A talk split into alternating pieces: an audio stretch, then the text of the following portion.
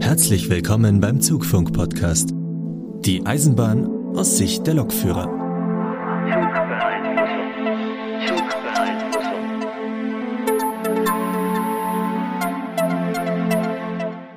Ja, herzlich willkommen zu Zugfunk Folge 55. Wir haben es mal wieder geschafft, uns zu dritt äh, vor dem heimischen PC einzufinden. Mit dabei sind heute einmal der Magus, Hallo Leute. der Sebastian aus Selze. Na, habt ihr mich vermisst? Hallo? Ich bin offenkundig, wie man hört, auch dabei, der Sebastian aus äh, Köln. Lukas hat es heute leider zeitlich nicht einrichten können, was ja nicht schlimm ist, da wir das Ganze relativ spontan vom Zaun gebrochen haben, würde ich mal sagen, oder? Kann man das so sagen? Kann man so sagen. Wir, wir steigern uns zwischen, ey, lass mal aufnehmen und wir nehmen tatsächlich auf. wir werden besser. Hat nicht drei Wochen gedauert oder so ungefähr. Wir wollen schneller werden und machen es auch zu dritt. Ja, genau, so kann man das sagen. Weil ich glaube, vier Leute unter einen Hut bringen ist schwieriger als drei Leute irgendwie an einem Tag zusammenzukratzen. Ja. Ja. Ja, genau. Aber zuerst mal würde ich ganz klassisch sagen, fangen wir mal mit der Laberecke an, die über sich heute erstaunlich übersichtlich geschaltet. Gut, ne, bei Markus und mir hat sich wahrscheinlich nicht so viel angestaut. Dafür hat Sebastian relativ viel Redebedarf, schätze ich. Der war ja jetzt auch schon länger nicht dabei. Dann schieß mal los. Es müssten ungefähr drei Monate jetzt sogar sein, die ich gesammelt habe, sozusagen. Ich meine, es sind drei Monate, aber ich bin mir nicht sicher. Um Jottes. Ja, ist äh, viel, aber ich äh, werde das einfach schnell runterbrechen. Womit fange ich denn an? Ja, da kann ich dir auch nicht helfen. Ja, ich habe zum ersten Mal im Hamburger Hafen die Katwigbrücke, die neue, gesehen. Ist äh, ganz spontan entstanden. Ich kannte damals noch die alte, aber die wurde ja dann gesperrt, weil die dann umgebaut wurde zu der neuen, die jetzt zweigleisig ist und auch keinen Autoverkehr mehr beinhaltet. Wie wird das geschrieben? Ähm, Ich glaube K, A, Doppel-T, W, Y, C, K, nur K. mit Y? hab's. Ach, das, ist das eine Hub, eine Hebe, eine. Genau, das ist eine Hebebrücke. Ich habe sie im Dunkeln gesehen, das heißt, ich habe nicht da viel von gesehen. also ich habe den Stahlkörper gesehen, ja, aber ansonsten war da echt gähnende Leere in der Dunkelheit so ungefähr. Und Ne? du, du hast ihn auch nur gesehen, also wir sprechen noch nicht von rüberfahren. Doch, ich bin auch Du rübergefahren. bist drüber gefahren. Ja, ich bin sogar drüber gefahren. Ich habe zum ersten Mal ähm, die EL6 elektrisch gesehen. Ja, die, Die schaltbaren. Ja. ja. Du musst jetzt unserem Publikum aber erklären, was es damit auf sich Ach hat. so. EL6 ist äh, für uns Lokführer ein Zeichen, das uns sagt, dass wir mit Fahrzeugen mit gehobenen Stromabnehmer anhalten müssen. Jetzt wird man hellhörig. Ich habe mir EL6 gesehen und ich bin da lang gefahren. Elektrisch abschaltbar heißt hier in dem Fall, die leuchten sozusagen wie normale Lichtsignale. Nur dass man halt wie beim LED-Bildschirm nur etwas gröber sozusagen äh, Lichtpunkte hat, die dann halt das Signal darstellen. Und wenn die abgeschaltet sind, hat man in der Mitte einfach so ein eine weiße Raute, die auf der Spitze steht. Also ein Viereck, was auf der Spitze steht. Und äh, die sind halt dafür da, wenn die Brücke angehoben wird oder die Oberleitung abgeschaltet oder was weiß ich, dann sind diese Signale halt an. Wenn die Brücke angehoben ist, fährst du da mit der Lok auch nicht bis da direkt hin, würde ich sagen. Dann steht man eher weiter da vorne. Und diese Signale sagen uns halt dann, dass wenn wir ein Fahrzeug haben mit gehobenem Stromabnehmer anhalten müssen oder halt nicht. Und wenn sie abgeschaltet sind, dürfen wir da mit unserem elektrisch betriebenen Fahrzeug aus der Oberleitung natürlich langfahren und wenn die angeschaltet sind, müssen wir davor logischerweise anhalten.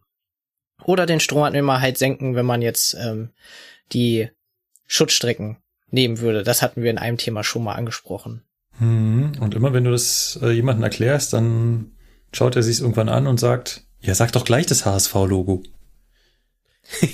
Ah, ich bin kein Fußball. Ich auch nicht, aber Mensch. ähm, hab mir sagen Das ist- lassen, das Ja. kommt sehr nah. ähnlich aus, ja. Stimmt, ja. Man könnte sagen, wie das HSV-Logo, ja.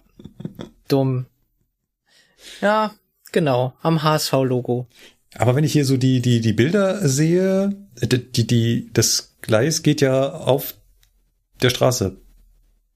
Das war früher. Ah, das war früher. Ah, das sind die, das, das sind die alten. Genau, früher bist du mit den Zügen zusammen mit dem Autoverkehr gefahren. Da gab es schon mal Situationen, dass dann ein Zug vor einem LKW stand oder sowas. Ah. Äh, aber das hat man jetzt ähm, Ah, wahrscheinlich die, die, die wegen- alte ist blau und die neue ist grau. Das kann ich dir jetzt im Dunkeln Ja, nicht ich- sagen, ob die grau war. ähm, sie war dunkel, also ja, wahrscheinlich Ja. war sie grau. Also auf den Fotos äh, im Internet ist die alte blau und die neue ist grau. Also Ja. ja. Okay. Und ja, da bin ich halt jetzt lang gefahren. Und wo geht's da hin? Nach Waltershof. Aber da bist du früher auch schon hingefahren.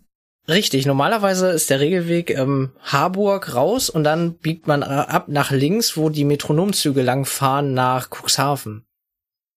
Das heißt, äh, geht's dann von ha Hamburg-Harburg links ab Richtung Unterelbe und dann fährt man da zweigleisig. Irgendwann kommt dann links noch die zwei Gleise der S-Bahn dazu. Und ähm, dann kommt man nach Hausbruch und in Hausbruch ge- biegen wir dann sozusagen, ist dann da schon der Hafenbereich und biegen dann rechts ab nach Waltershof hoch. Das geht, zieht sich dann ja bis zum Elbtunnel nach oben, wenn man dann auf Google Maps gucken würde. Und ähm, die Katwigbrücke ist im Prinzip jetzt nochmal so eine Art Umfahrung drumrum. Hm. Das heißt, sie hatten Gleisbauarbeiten und ich wurde halt gefragt, so von wegen, ja, wir haben da Bauarbeiten, ist nur eingleisig, du müsstest hier eine Dreiviertelstunde warten oder ähm, kennst du, kannst du Katwigbrücke? Oder hast du Hohe Schar? Ah, er sagt so, also man fährt dann nach Hohe Schar hoch und dann biegt man in Hohe Schar sozusagen bei den Einfahrgleisen links ab und fährt dann einmal so ganz komisch durchs Hafengelände an Containern vorbei und hast du nicht gesehen. Ist auch sehr dunkel da. Aber natürlich alles dann mit Fahrplan, ne? Also das ist nichts. Ja äh, klar, du hast einen Umleiterfahrplan drin Ja. und dann passt das schon. Und dann, ähm, ja. Das Lustige ist halt so, vor wegen hat er gefragt, kannst du das? Und dann habe ich gesagt so, ähm, ja, die wurde ja jetzt umgebaut und so weiter und so fort, ne? Die neue und so, das kenne ich alles nicht. Und dann kam einfach nur so ein Spruch, Mensch, schön, dann wird's ja mal Zeit, das kennenzulernen. Viel Spaß, ich leite dich da um. Und er hat aufgelegt. Und dann bin ich über die Katwigbrücke gefahren. und jetzt kenne ich die neue auch. Hm. Und ist es irgendwie anders, über die Brücke zu fahren, als über andere Brücken? Also merkt man was davon, dass die sich bewegen könnte? Nein, Ja, also das habe ich befürchtet. Es rumpelt Hm. vielleicht beim Drauffahren ein bisschen mehr, oder? Könnte ich mir vorstellen. Ja, und dass du halt die, äh, die EL6 halt davor stehen hast, ne? Ansonsten, ähm, ja. Jetzt mal aus Neugier, wie schnell fährt man über so eine Hubbrücke? Ähm, hohe Schar links ab war mit 30 wegen der Bahnübergänge und danach, ich glaube, an den Blocksignalen war schon wieder 40. Also mit 40 bist, äh, kannst du darüber fahren. Konnte ich nicht, Ah. weil ich zu lang war. Okay. Weil ich dann noch im Bereich mit der 30 war, da sind wir wieder beim Thema anschließender Weichenbereich und so weiter und so Mhm, fort. mhm. Das, das Thema gab's hier, glaube ich, schon mal früher bei Apps on Air, ne? Äh, weiß ich nicht, aber äh, im Zweifelsfall können wir uns das gerne nochmal vornehmen. Wäre auch mal eine Idee, fällt mir gerade so auf. Ja. Ja, das war die eine Geschichte. Äh, die andere Geschichte, die vielleicht noch ganz interessant war, äh, betrifft meine liebe, meine liebste Baureihe, die 187. Und zwar hatte ich zum ersten Mal äh, Probleme mit der. Und zwar bin ich ganz entspannt von Braunschweig nach Hannover, also beziehungsweise Seetze gefahren. Und in Hemeler Wald wurde ich an die Seite gelassen, damit ich eine IC-Überholung bekomme. Ist da halt regelmäßig so, ist sogar im Fahrplan drin eingearbeitet, da die Überholung. Und dann stand ich da, dann ist der IC an einem vorbeigefahren, dann wollte ich losfahren und während ich an dem Hauptsignal vorbeigefahren bin, also dem Ausfahrsignal und die 500 Hertz Beeinflussung restriktiv dann aufgehört hatte, ertönte auf einmal dieses Geräusch.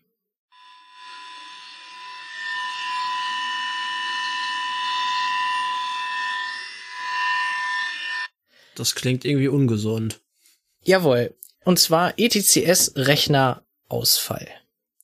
Und jetzt werden manche sagen so, hör, ETCS, bla bla. Ja, die 187 hat eigentlich kein E ETCS-Rechner, aber hat trotzdem bei uns sozusagen die oberste Macht der Zugbeeinflussungssysteme, ja genau. Auf jeden Fall gibt's halt irgendwie so einen Pseudo-ETCS-Rechner bei uns in der Lok und der hatte die Kommunikation zum Hauptrechner verloren und heißt, meine Lok ist abgestürzt. Das klingt irgendwie jetzt nicht so ausgereift oder vernünftig konstruiert. Wenn ich der Lok vorgaukeln muss, es gäbe einen Rechner, den ich nicht habe, So ganz verstehe ich das. brauche, Ist, damit es funktioniert. Also, hä? ja, ich verstehe das System auch nicht, wenn du da hingehst, äh, wenn du reinkommst in die Lok und dann äh, gehst durch den Maschinenraum, guckst nach links, siehst du, wo der ITCS-Rechner stehen soll, Weil da die ganzen Kabel alle enden in Tüten.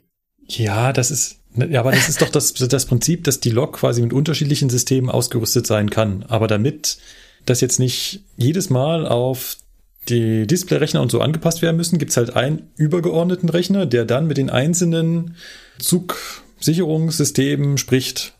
Das heißt, du hast einen übergeordneten Rechner, der ist immer verbaut. Mhm.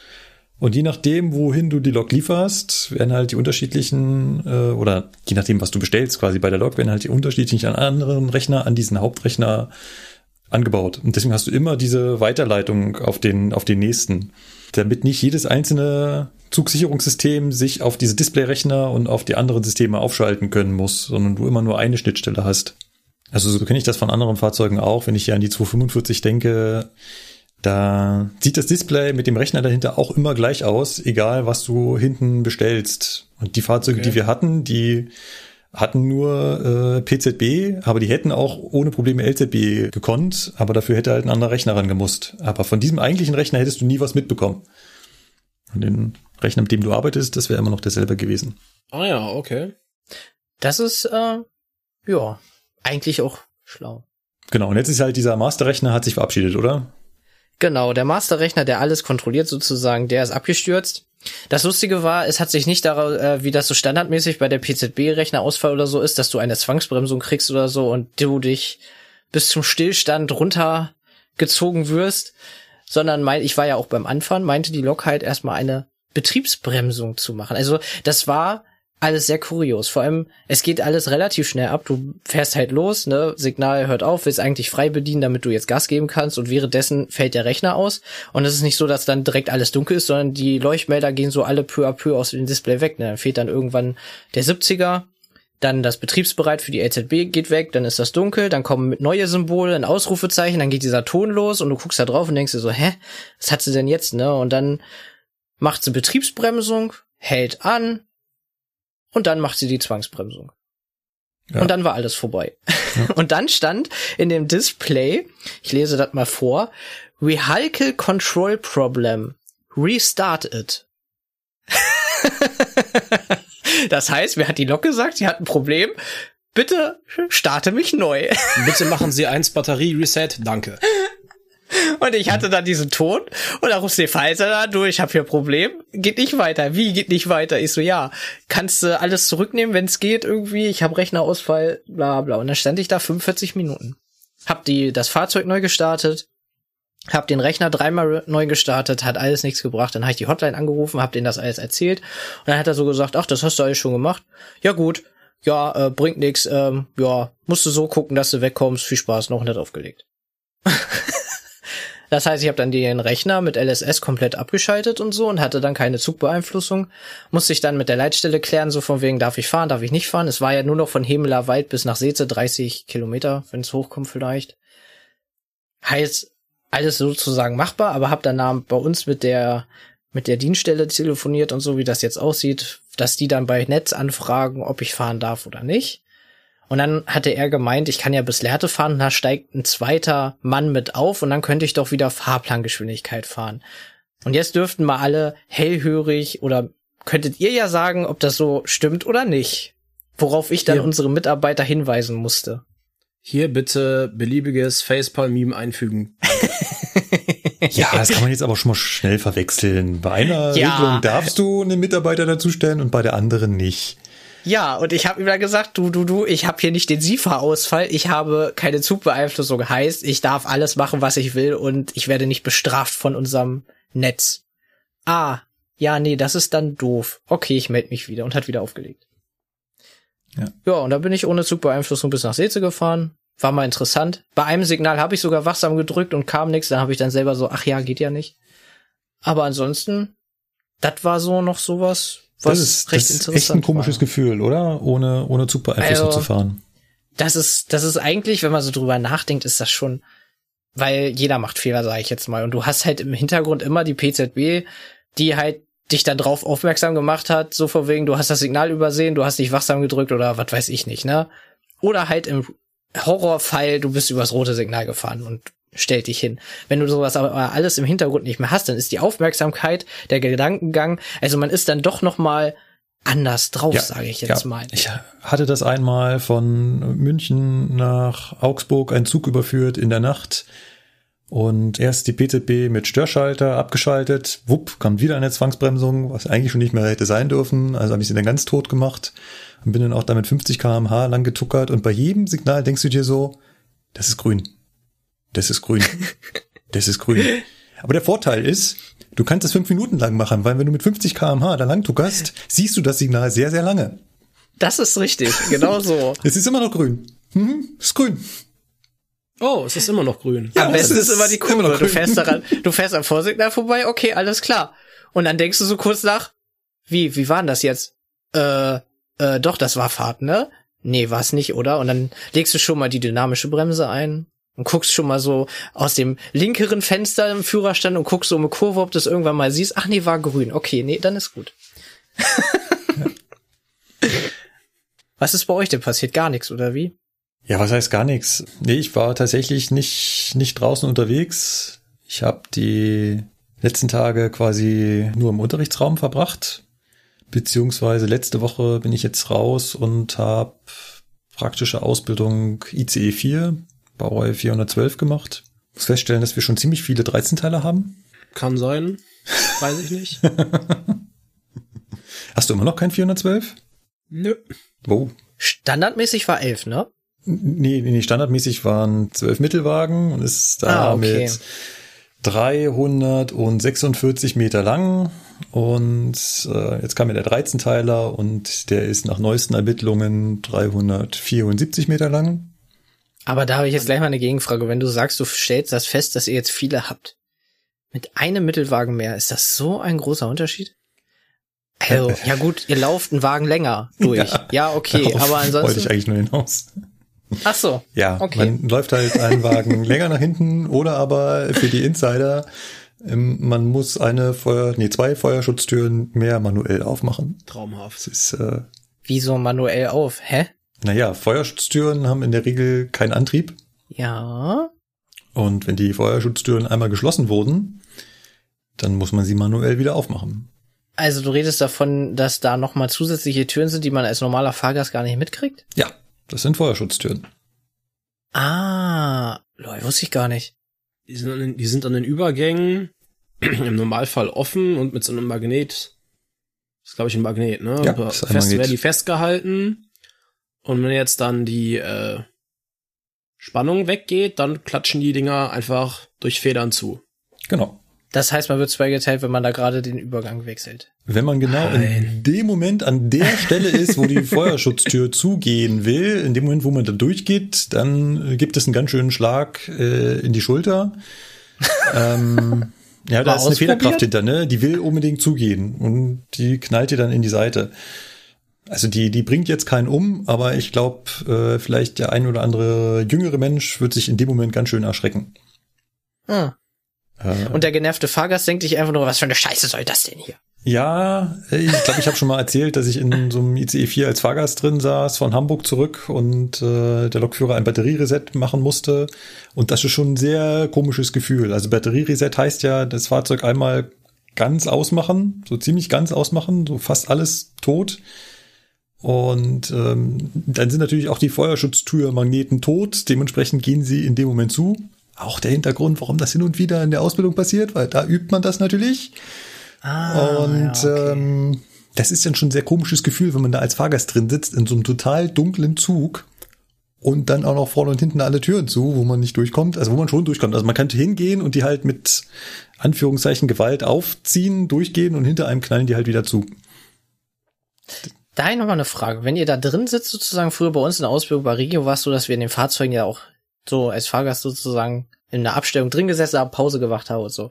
Ja, dann ging noch eine Frage dazu. Wenn ihr da drin sitzt und ihr macht den Reset und diese Türen fallen zu, rumpelt das eigentlich auch? Also rumst das auch richtig und so? Oder? Nicht so, dass du es hörst, nein. Ach, das, das nicht. Ganz so schlimm ist es dann nicht, nein. Okay. Das wäre auch ist noch halt so cooles- anstrengend, wenn du ähm, 13 Wagen hast, dann hat, äh, sind es dementsprechend elf Mittelwagen. Jeder Mittelwagen hat zwei Feuerschutztüren, sind 22. Du darfst zwei Feuerschutztüren abziehen, weil die vom Restaurantwagen sind tatsächlich elektrisch betrieben. Es sind noch 20 Feuerschutztüren. Plus die zwei, also plus die eine vom jedem Endwagen sind dann 22 Feuerschutztüren, die du dann manuell aufschieben darfst. Und gegen jede, gegen diese Federkraft. Und dann musst du die natürlich in diesen Schacht versenken. Ne, Der Fahrgast soll sie ja nicht sehen. Und dann musst du da hinterdrücken, langsam hinterdrücken, nicht mit Schwung, weil dann knallen sie wieder zurück.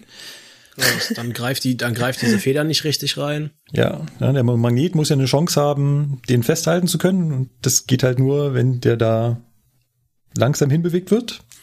Und dann, ja. Also, wenn du das alleine gemacht hast, weißt du, was du nachgetan hast. Okay. Aber warum hat das Restaurant elektrisch betrieben und der Rest nicht? Das ist das ist schon wieder. Gute Frage. Da musst du Komisch. mal die Ingenieure bei Siemens fragen. Die sich das haben einfallen lassen. Ich glaube, das hängt gar nicht mit Siemens zusammen, würde ich sagen. Ich glaube, das heißt, ha- hat er wieder was mit unserem schönen Konzern so, oh, geht das nicht günstiger? Können wir hier nicht noch was streichen? Ja, na klar, das kommt natürlich auch mal dazu, ne? Siemens baut, was du, was du bestellst.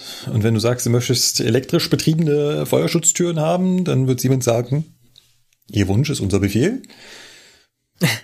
Dann schreiben die eine Zahl drunter und dann sagt der Besteller, okay, vielleicht können wir die auch manuell aufmachen. Beispielsweise der 407, da sind die Wagenübergangstüren die Brandschutztüren. So. Da gibt's nicht Ah, zwei okay. verschiedene Türen, da ist das die, da sind das die gleichen Türen. Und beim Ja, IC1 und so gab's das noch gar nicht, ne? Wie war das nochmal? Warte mal. 493. Ja, doch, der hat auch Wagenübergangstüren, weil da kannst du kannst ihn ja auch als Rumpfzug fahren und dann kannst du diese Wagenübergangstüren zumachen. Aber ob die als Brandschutztüren zertifiziert sind, das weiß ich nicht. genau, also der hat nochmal so manuelle Türen, aber ich bin, Ja. da bin ich mir wirklich jetzt nicht sicher, ob die Brandschutz. Genau, ob die Brandschutz zertifiziert Klassifiziert sind. Ja, oder Und die klassifiziert. muss man wahrscheinlich manuell schließen, ne? Ich genau. meine schon. Ja, die musst du Okay. alle manuell schließen, weil Ja, der sind das 401, wahrscheinlich auch 402 keine- hat ja keine, keine Brandmeldeanlage. Ach so. Der, Ja, der okay. Zug weiß ja nicht, ob's brennt. Ja, genau, richtig, ne? Also das, das ist das ja. Beim äh, 412 und auch beim 407 gehen die Dinge halt im Normalbetrieb, wenn du nicht gerade die Batterie ausschaltest, zu, sobald die Brandmeldeanlage anschlägt. Ja. Ne, also, wenn es wirklich brennt oder wenn halt jemand äh, mal wieder auf der Toilette raucht oder so und die ansprechen, dann gehen diese Türen zu. Genau. Hm. Cool. Genau. Nee, abgesehen von der Fahrzeugausbildung, die ich gerade mache, wo ich jetzt noch ein paar Tage vor mir habe, nö, habe ich eigentlich nichts Aufregendes, nichts Aufregendes erlebt. Kommt aber wieder. Es kommen wieder Fahrtage und ich werde wieder durch Deutschland heizen und wie das immer so ist, ich werde Teilnehmer dabei haben und die Kombination hat sich ja wie in der vergangenen Woche, nee, wie in der vergangenen Folge schon berichtet, als Garant erwiesen, dass auf jeden Fall irgendwas schief gehen wird.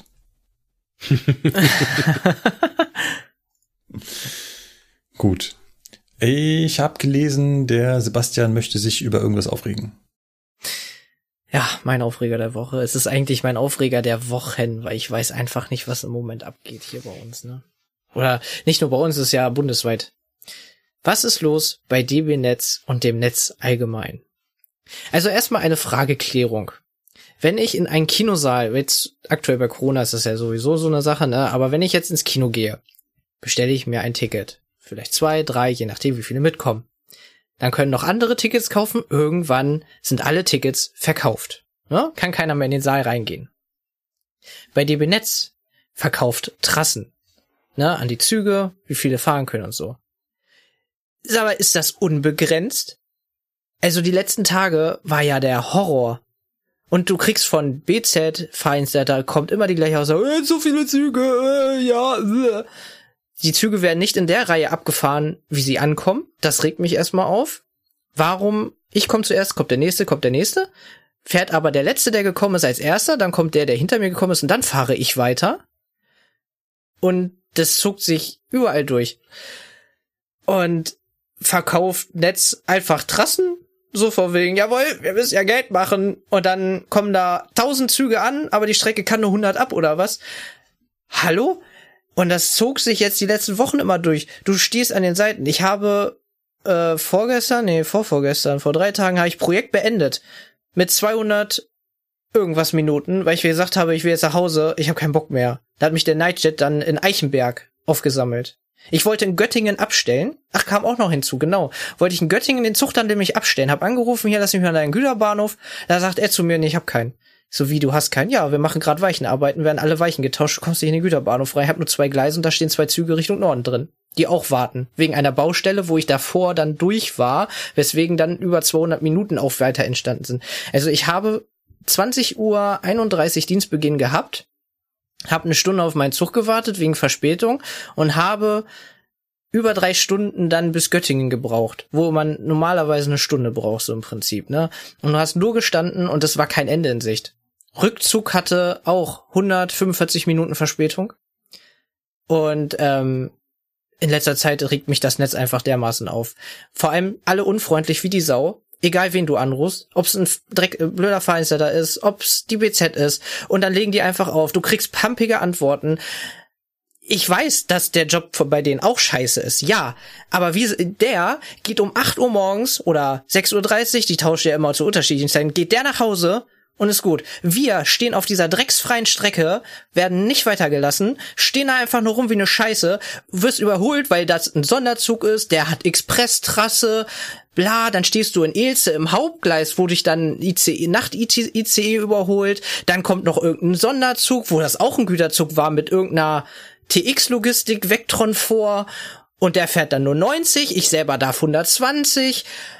Alter, was mir hat einer erzählt, durch diese Corona-Sachen werden irgendwie Expresstassen gerade gratis irgendwie an die pri privaten Vertreiber verkauft, deswegen haben die sogar Vorrang vor Fernverkehr teilweise nee, und nee, so weiter und so fort. Gratis nicht, um da, um da direkt einzugreifen, äh, gratis nicht, aber es wurde ja generell entschieden, ne, auch um die Wirtschaft und die EVUs zu stärken, dass die Trassenpreise halt gesenkt werden, um, ich glaube, die Hälfte und dadurch kannst du dir halt quasi den Aufschlag, den früher eine Expresstrasse gekostet hat, jetzt dann einfach leisten.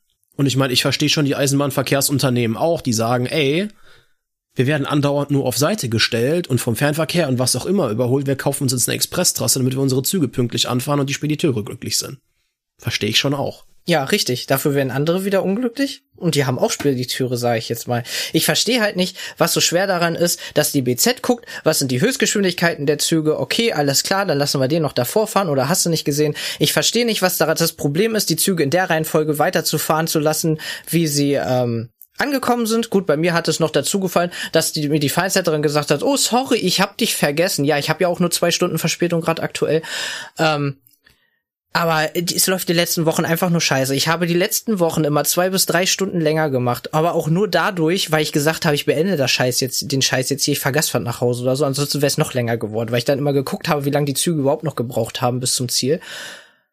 Und das ist im Prinzip jetzt so mein Aufreger der letzten Wochen, dass unser Netz, wir fahren ja im Moment an Belastungsgrenze und das ist ja nicht beendet. Es wird ja immer mehr. Und es regt mich halt richtig hardcore im Moment auf, weswegen ich auch positiv der ähm, Trennung bin zwischen Netz und, äh, also äh, Netz und Bahn, was die da jetzt machen wollen angeblich. Weil ich dann hoffe, dass es vielleicht besser wird. Viele sagen, es ist falsch. Ich sage, so wie es jetzt läuft, können wir auch nicht weitermachen. Deswegen Veränderung.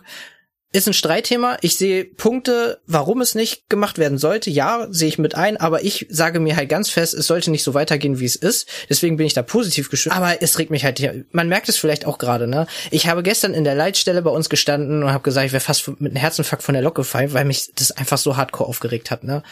Und dann frage ich die halt jetzt schon immer zu jedem Beginn jeder Schicht, wie wollt ihr mir denn heute die Schicht versorgen? Hm? Vielleicht heute wieder keine Lok, heute wieder Streckensperrung oder der Zug hat schon fünf Stunden.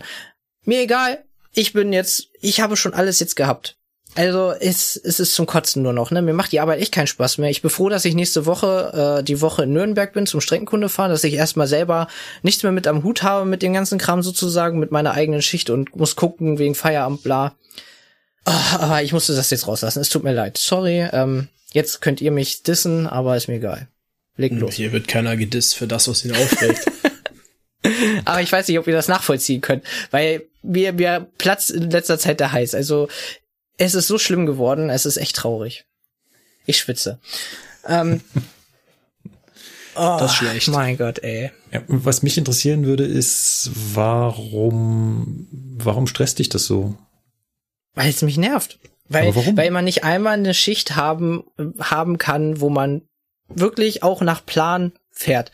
Du meldest dich acht Minuten zur Abfahrtzeit vorher, also minus acht sozusagen mit der Fertigmeldung, du bist gebremst, kannst losfahren. Fährst mit plus drei los, kommst zwei Blockabschnitte weiter, stehst in Ahlem 25 Minuten. Da kommt eine LÜ. Aha. Die vielleicht sogar wieder Vorplan ist oder so. Nochmal, nochmal die Frage, warum stresst dich das so? Du könntest doch einfach sagen, ich mache hier, fahre meine, meine Schicht zu Ende und ob ich jetzt nun schnell vorankomme oder langsam vorankomme, macht doch keinen Unterschied. Ja, du hast ja gesagt, du machst schnell deine Schicht voran. Ja, das geht ja dadurch dann nicht. Weil ja dann nichts mehr funktioniert. Du hast dann drei Stunden Verspätung, kommst am Ziel an, entweder sagst du, nimmst ihn zurück, siehst aber auf dem Hinweg schon, dass hunderte Züge in den äh, Ausweichen drinstehen, weil die auch nicht durch die Baustelle kommen und dann zurückfahren. Und dann sagst du, ja gut, Gastfahren. Bei Nachtschichten ist das so eine Sache. Ich kann nicht um zwei Uhr nachts in Bebra ankommen und sagen, ich fahre jetzt Gastfahrt, weil der erste fährt erst um vier oder fünf. Hm. Dadurch machst du dann auch gleich wieder länger. Wenn ich um 4.50 Uhr Feierabend mache, weiß ich sofort, ich mach wieder länger. Weil entweder nimmst du den Zug mit, machst du deutlich länger, oder du fährst Gasfahrt, machst du halt auch länger. Und das ist halt das, was mich tierisch aufregt, weil also, du halt nicht mehr sagen kannst, ich mach pünktlich Feierabend oder so. Ne? Okay, also dich, dich stresst, dass du schon am Anfang der Schicht absehen kannst, dass du nicht pünktlich Feierabend haben wirst. Ja, das nervt mich. Wenn ich, ich sage nichts, passiert öfters, ich fahre dahin, fahre zurück und dann unterwegs passiert irgendwas. Keine Ahnung. Es hat sich einer, ähm, nee, das sage ich nicht, äh, äh, es hat eine Weiche defekt. So. Ihr wisst, was ich eigentlich sagen wollte. Und dann stehst du halt da. Ja, ich weiß, was du meintest. Ja, und äh, dann ist die Weiche kaputt und dann stehst du da zwei Stunden. Okay, ist mein Rückzug mir egal. Unvorhergesehen, alles klar. Aber was aktuell ja abgeht, ist alles vorhersehbar. Beziehungsweise ist halt irgendwie geplantes Chaos. Und das ist das, was mich so aufregt, weil du stehst in der Meldestelle, ja, dein Zug hat schon 100 Minuten Verspätung. Ah, schön. Ja, mit Rückzug müssen wir mal gucken. Hm, bist du da? Wenn dann der Rückzug pünktlich wäre, könntest du ja immer noch pünktlich Feierabend machen, weil du dann sozusagen machst deine 30 Minuten Pause, steigst auf den Rückzug, fährst zurück, der hat vielleicht noch unterwegs Standzeit, alles klar, okay. Aber dann heißt es ja schon, nö, da, dein Rückzug ist auch mit drei Stunden Verspätung losgefahren, der kommt gar nicht. Und du siehst zu, wie du nach Hause kommst oder sonst irgendwas. Und das ist das, was mich irgendwie so stresst aktuell. Da, da, da ist so ein Job, was ihr jetzt macht, natürlich wieder geil. Gold wert. Ich komme um 8 Uhr zur Firma, kann um 16 Uhr gehen. Jetzt Beispielzeitraum kann 6.30 sein oder was weiß ich, ne? Ich kann aber, dich beruhigen, das ist nicht so. Aber, ja, aber im Prinzip, ja, okay, gut. Weißt du, also ich mache nächste Woche Prüfungsvorbereitung, Baureihe 403, 406. Ich gucke jetzt nach Fahrzeugen, damit ich ungefähr eine Ahnung habe, wo ich vielleicht am Montag hinfahren kann, um genau zu wissen, dass das, was ich jetzt stand 16 Uhr gerade geguckt habe und geplant habe, sowieso am Montagmorgen wieder für den Arsch ist. Also das, okay. das, das, das stresst und frustriert auf einem anderen Level. Aber ja, dann das heißt, du bist auch teilweise unentspannt. Ja, mich, ich, ich, läch, ich lächle mittlerweile nur noch müde und denke mir, ja gut, dann halt nicht. Ah. Aber das ist mittlerweile, wenn ich draußen fahre, auch so. Aber mag sein, dass es dadurch ist, dass ich halt ne, angenehmere Arbeitszeiten habe.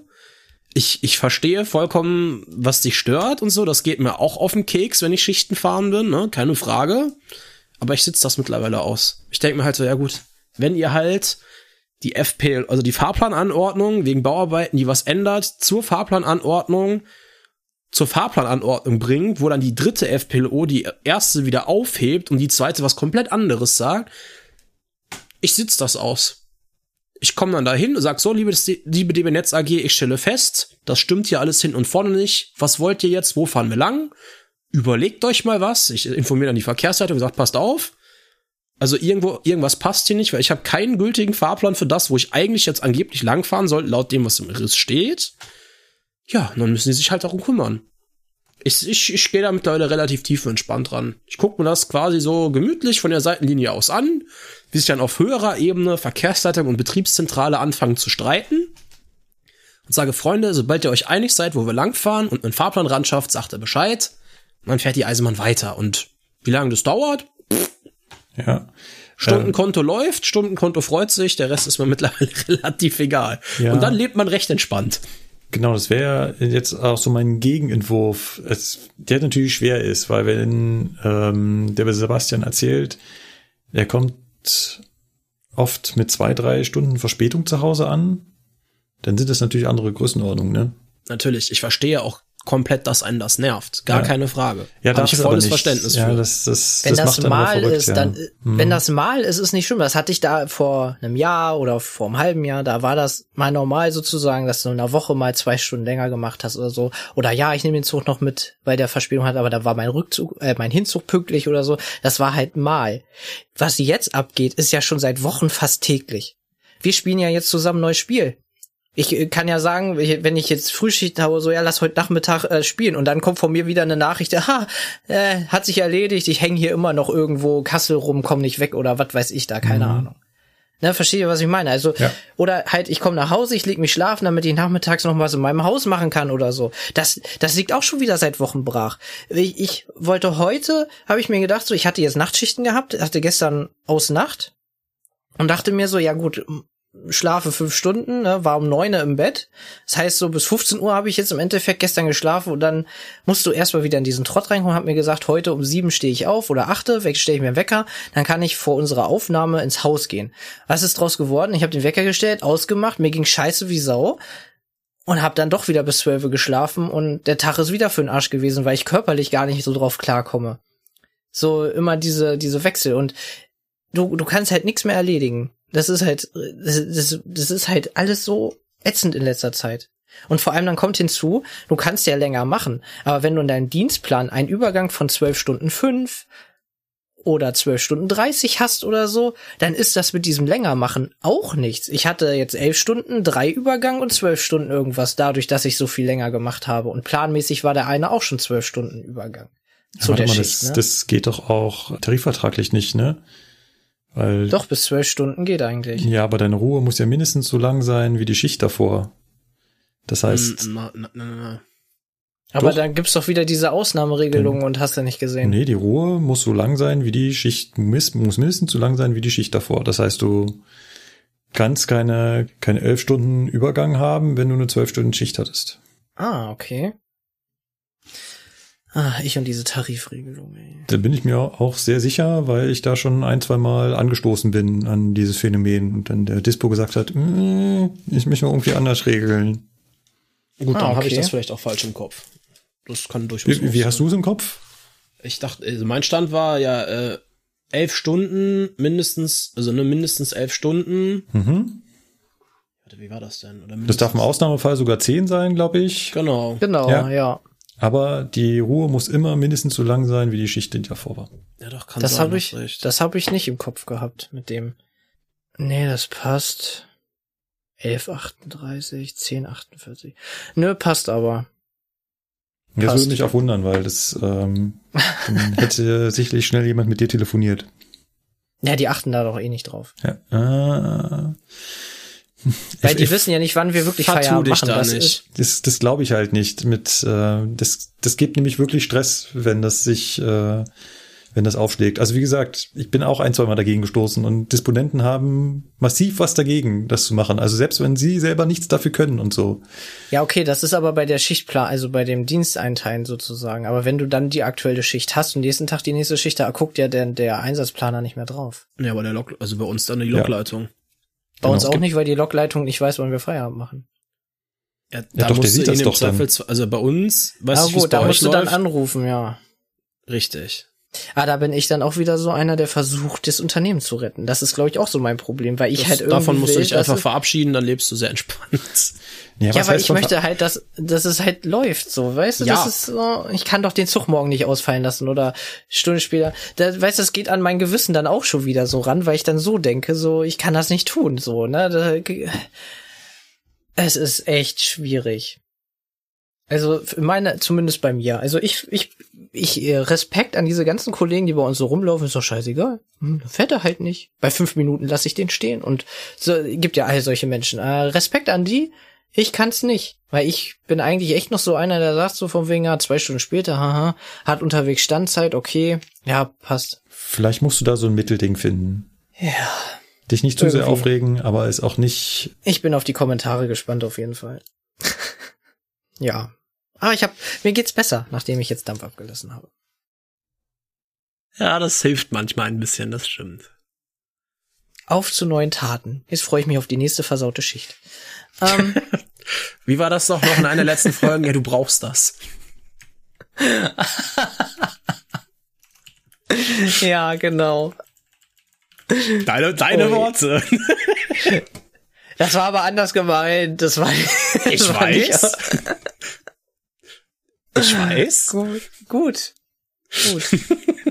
Ich konnte es jetzt nicht, nicht, nicht, nicht sagen. Es war ja alles gut. Ich kann das ab, Ich weiß doch. Bis ich- ich weiß bis doch. ich nervlich am Ende bin. Ja, hoffen wir mal, dass das noch ein bisschen dauert. Gut, dann würde ich sagen, springen wir mal in die Presseecke ne, und machen an den Aufreger mal einen unaufgeregten Haken. Oder was jetzt in der Presseecke kommt, den einen oder anderen könnte das auch wieder ein bisschen aufregen von unserer Zuhörerschaft. Und zwar, wir haben ja gesagt in der letzten Folge, wir bleiben beim Thema äh, Abellio dran oder sobald es was Neues zu erzählen gibt, berichten wir. Und wer hätte es gedacht? Es gibt äh, mehr oder weniger tagesaktuelle Entwicklungen. Also heute haben wir den 20. November. Und es gibt eine neue Pressemitteilung der Zweckverbände, Stand 17. November 2021. Und die Überschrift lautet VRR, NWL und NVR leiten die Neuvergabe von Verkehren in die Wege.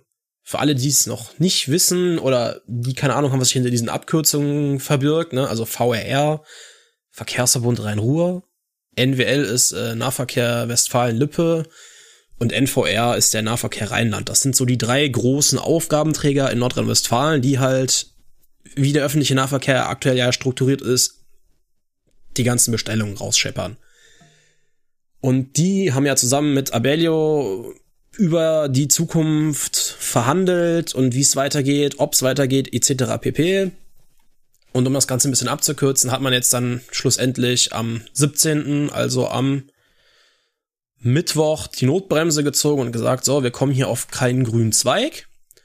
Abellio haut halt in Statements Richtung Presse immer raus, ja, sie würden ja so viel Geld mit einsparen und da auch alles dafür tun, um den ganzen Verkehrsvertrag irgendwie durchzuretten und das Unternehmen zu retten. Ja, und äh, die Zweckverbände sagen halt ganz klar, deren Standpunkt ist, ja, davon merkt man halt in den Verhandlungen dann nachher gar nichts. Beziehungsweise halt das, was in der, in der Presse nach außen getragen wird, ist was ganz anderes als das, was in den Verhandlungen dann auf dem Tisch liegt.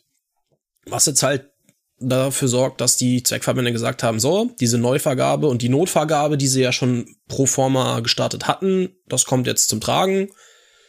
Heißt, äh, es bleibt spannend, was jetzt dann ab Februar nächstes Jahr passiert.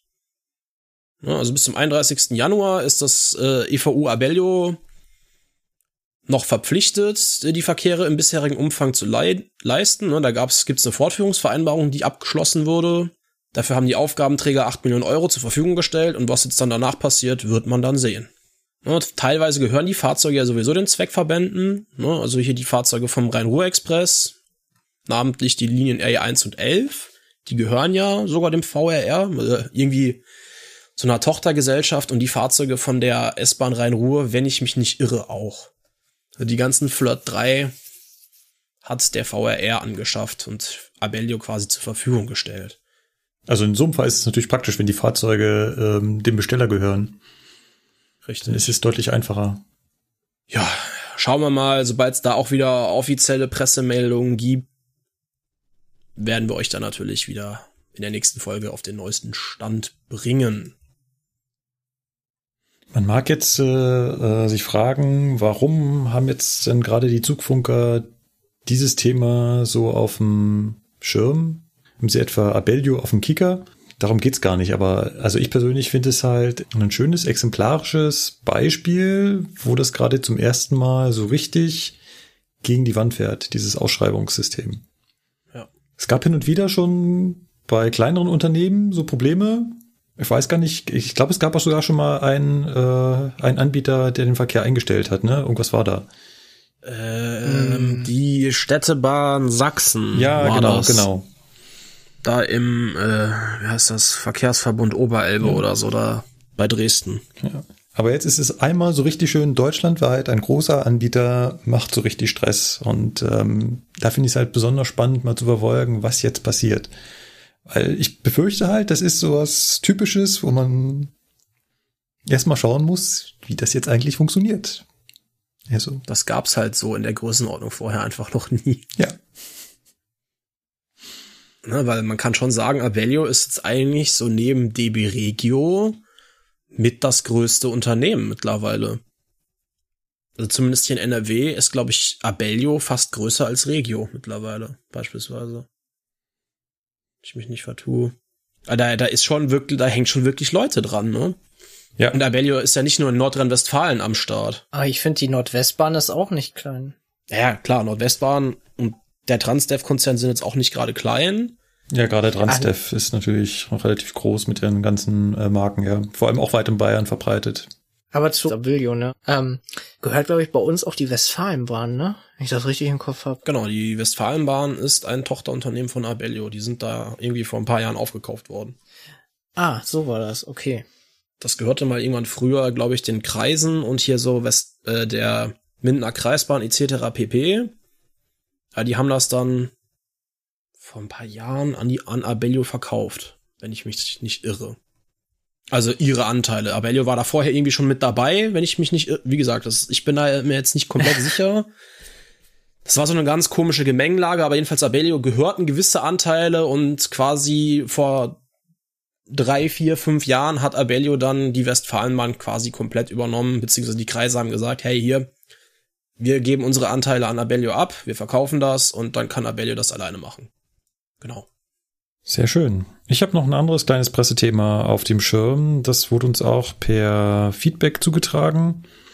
Und zwar hat der Bundestag und der Bundesrat ein neues Gesetz verabschiedet, wo es um die Bekämpfung der Pandemie geht. Und hm. Teil, ahne, was jetzt kommt. Teil dieses Gesetzes ist, dass ab kommender Woche, also wir nehmen jetzt gerade am 20.11. auf, ähm, ab Mitte kommender Woche. Äh, was ist denn die Mitte der kommenden Woche? Mittwoch, oder? ja. Ja. Ähm, gilt eine 3G-Pflicht. Also ist das jetzt beschlossen, ja? Ja, in allen oh. Verkehrsmitteln. Bus, Tram, S-Bahn, Regionalverkehr und Fernverkehr. Ganz doofe Frage. Wer soll das kontrollieren? Es sollen die äh, EVUs selber klären. Ja, yeah, okay. Also die Zugbegleiter im Prinzip bei der Ticketkontrolle jetzt auch Impfausweis bitte. Herzlichen Glückwunsch. Könnte interessant werden. Ja, auf jeden Fall. Also ich, ich weiß jetzt nicht, wie es tatsächlich geregelt ist, aber wenn es so geregelt ist, dann habe ich da echt Bauchschmerzen mit irgendwie. So, weil äh, gibt ja jetzt schon wegen der Maskenpflicht und dem ganzen Gedöns schon genug Stress auf dem Zug, regelmäßig, auch für die Zugbegleiter. Und jetzt sollen die dann auch noch die 3G-Regel kontrollieren und durchsetzen, also. Das Schöne ist, ähm, diese Regelung ist Bußgeld bewährt und dementsprechend darf sie auch Ordnungskräfte zur Hilfe rufen. Das bedeutet, sollte ein Fahrgast sich bei der Kontrolle entweder weigern, diesen Test vorzuzeigen oder halt eben keinen Test haben, ja, da auf die Polizei gerufen werden. Cool. Das heißt, noch mehr Verspätungen dann, wenn auf Polizei gewartet werden muss. Ja, ja. Wie genau das die ähm, Unternehmen jetzt umsetzen, ist noch nicht so ganz klar. Hauptsächlich wird man wohl auf stichprobenartige Kontrollen setzen. Und das muss ich sagen, fände ich auch die beste Regelung. Das heißt, wenn man nicht alle Züge ständig kontrolliert, sondern sich auf einzelne Züge oder Bahnhöfe konzentriert. Mal als Beispiel. Gerade im, im, im Nahverkehr, also ich nehme jetzt mal wirklich mal die Perspektive der Eisenbahn an und lass mal Bus und Straßenbahn außen vor. Wenn ich mir zum Beispiel den Regionalverkehr nehme oder den, den S-Bahn-Verkehr, dann könnte ich natürlich mir einzelne S-Bahnhöfe vornehmen. Ne?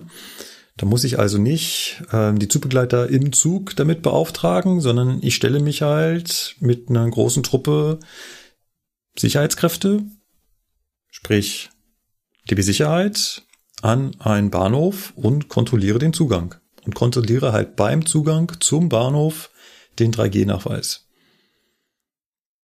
Und am besten wäre natürlich, wenn ich solche Aktionen koordiniert mache mit den Sicherheitskräften. Das heißt, dann steht da Polizei daneben, die entsprechend sofort ähm, tätig werden können.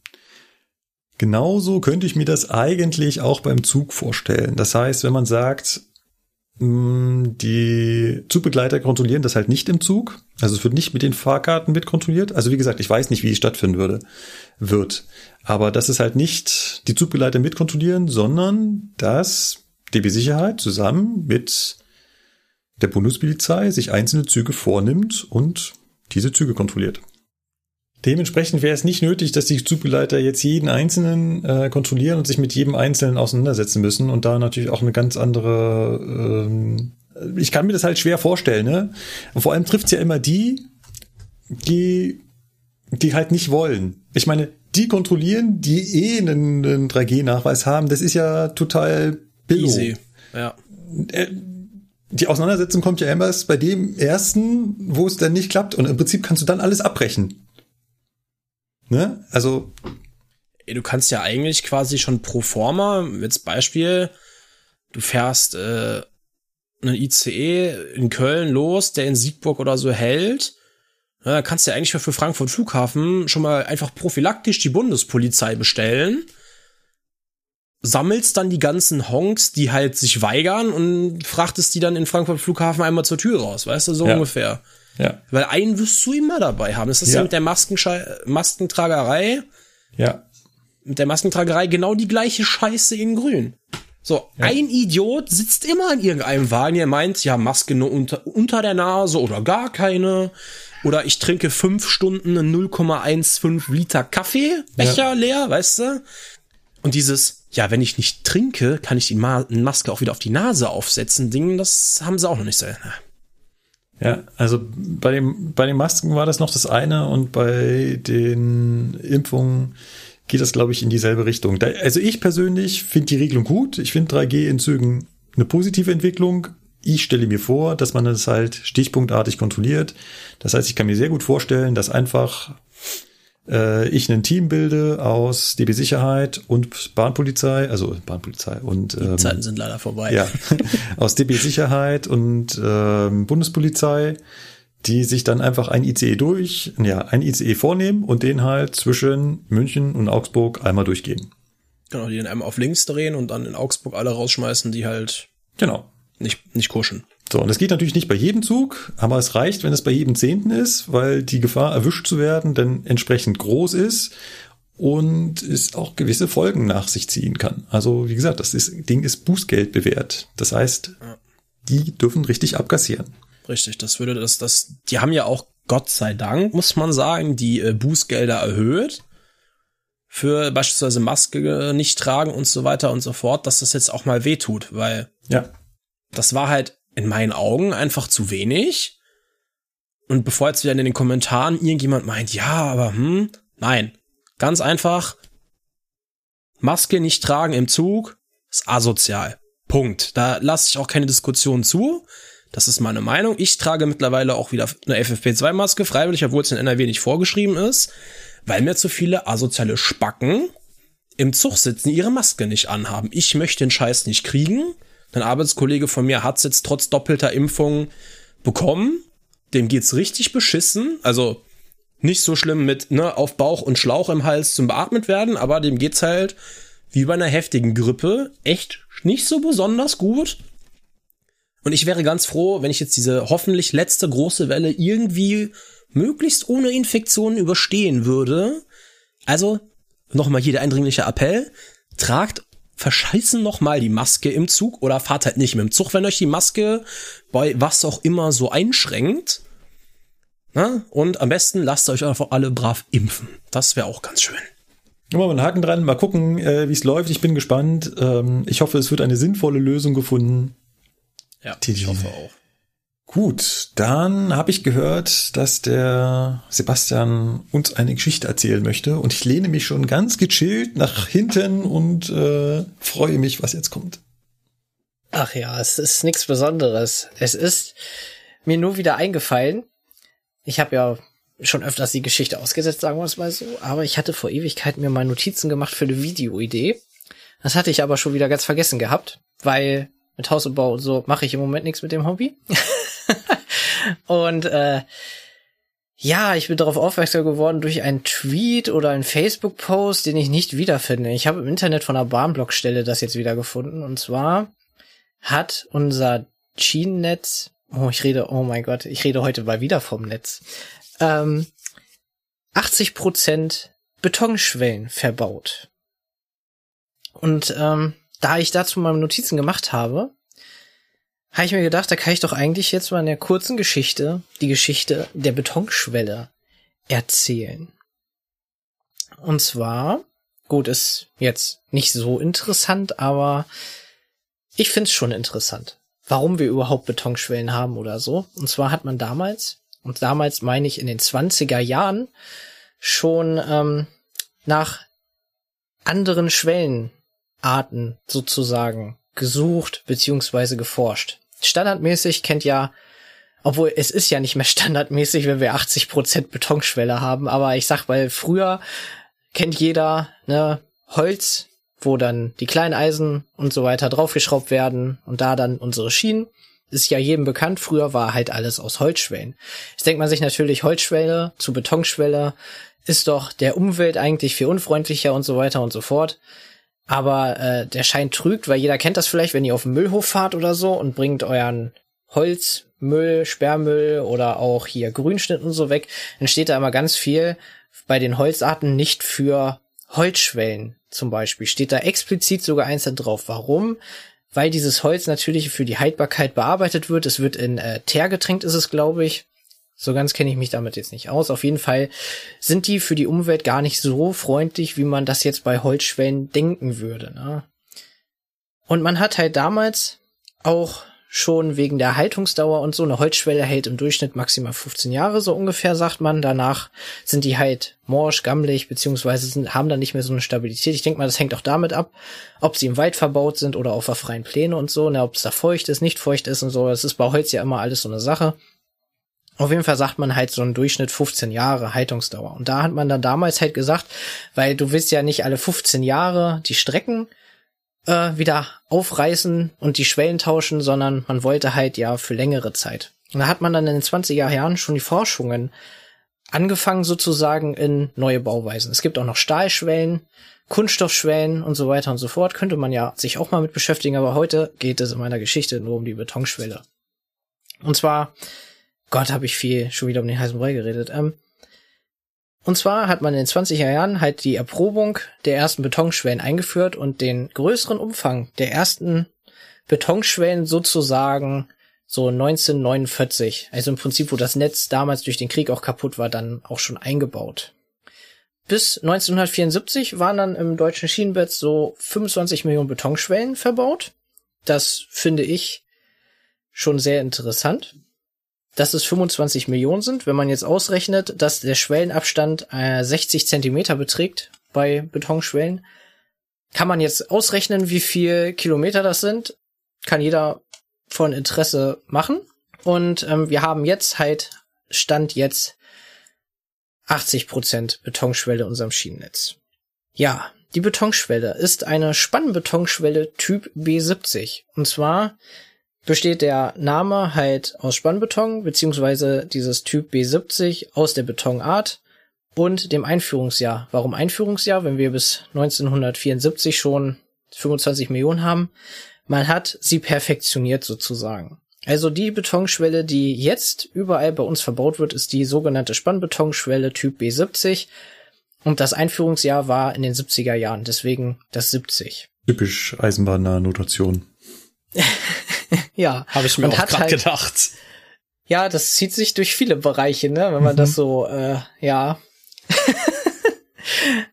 man hat halt die äh, Betonschwelle auf das Nötigste runtergebrochen und so. Früher waren die ähm, Kleineisen und so noch alles ähm, einzeln, beziehungsweise man hat den Schienendammaufbau halt noch wie bei den Holzschwellen gemacht mit äh, ja, mit so bestimmten Unterlagen und so müsste man sich jetzt auch mal mit beschäftigen. Auf jeden Fall brauchst das bei der neuen Betonschwelle nicht mehr. Der Vorteil bei der Betonschwelle ist halt, dass sie eine größere Masse mitbringt, sprich, sie ist deutlich schwerer, sie wiegt rund 300 Kilo. Äh, die Holzschwelle wiegt so rund 100, je nachdem. Und äh, ja, der Nachteil ist halt, die Holzschwelle kannst du gut mit vier Mitarbeitern bewegen, die Betonschwelle nicht mehr. Das heißt, du brauchst halt größere Maschinen, die jetzt die Schwellen einbauen. Dafür haben sie aber eine Nutzungsdauer von circa 70 Jahren. Jetzt denkt man natürlich, hoch, Moment, die Eisenbahnstrecken werden aber alle 30 Jahre erneuert und so, ja, das ist richtig. Also nach 30 Jahren sagt man, dass die Strecken erneuert werden, beziehungsweise getauscht, wie jetzt unsere Schnellfahrstrecke hier zwischen Göttingen und Hannover, die hatte ihre 30 Jahre um, wurde erneuert. Aber die 70 Jahre Nutzungsdauer wiegen daher, dass sie recycelt werden. Sprich, die Betonschwellen werden genommen, kontrolliert, sauber gemacht und werden dann wiederverwertet, zum Beispiel in Nebengleisen. Wenn jetzt eine Ausweichstelle gebaut wird, kommen da dann halt gebrauchte Betonschwellen rein, sozusagen. Das heißt, sie werden wiederverwertet. Und daher entsteht dann eine Nutzungsdauer von so circa 70 Jahren ungefähr. Ganz, ganz interessant oder ganz netter Einschub. Ähm, genau das hatten wir jetzt in Köln Betriebsbahnhof beispielsweise. Da haben die Holzschwellen ausgebaut und genau das gemacht, was du gerade gesagt hast. Einfach gebrauchte Betonschwellen da rein, weil eh nur 25 kmh gefahren werden darf, ne? Ja, und dafür sind die auch vollkommen ausreichend. Genau. Genau. Das, daher kommt auch das Phänomen, dass man teilweise, wenn man darauf achtet, in Ausweichanschlussstellen Betonschwellen liegen hat, wo LZB-Kabelhalter in der Mitte sind. Falls euch das schon mal aufgefallen ist. Hm, Aufgefallen noch nicht, aber ich werde mal drauf achten. Achtet mal drauf, wenn ihr irgendwo seid, in einer Ausweichanschlussstelle und so, und die Betonschwellen sehen halt schon gebraucht Ich glaube, aus. irgendwo im Betriebsbahnhof hat mich sogar mal ein Teilnehmer gefragt, warum da Halterungen für LCB-Kabel in der Mitte liegen. Das macht natürlich Sinn, dass die da einfach nur wiederverwendet wurden.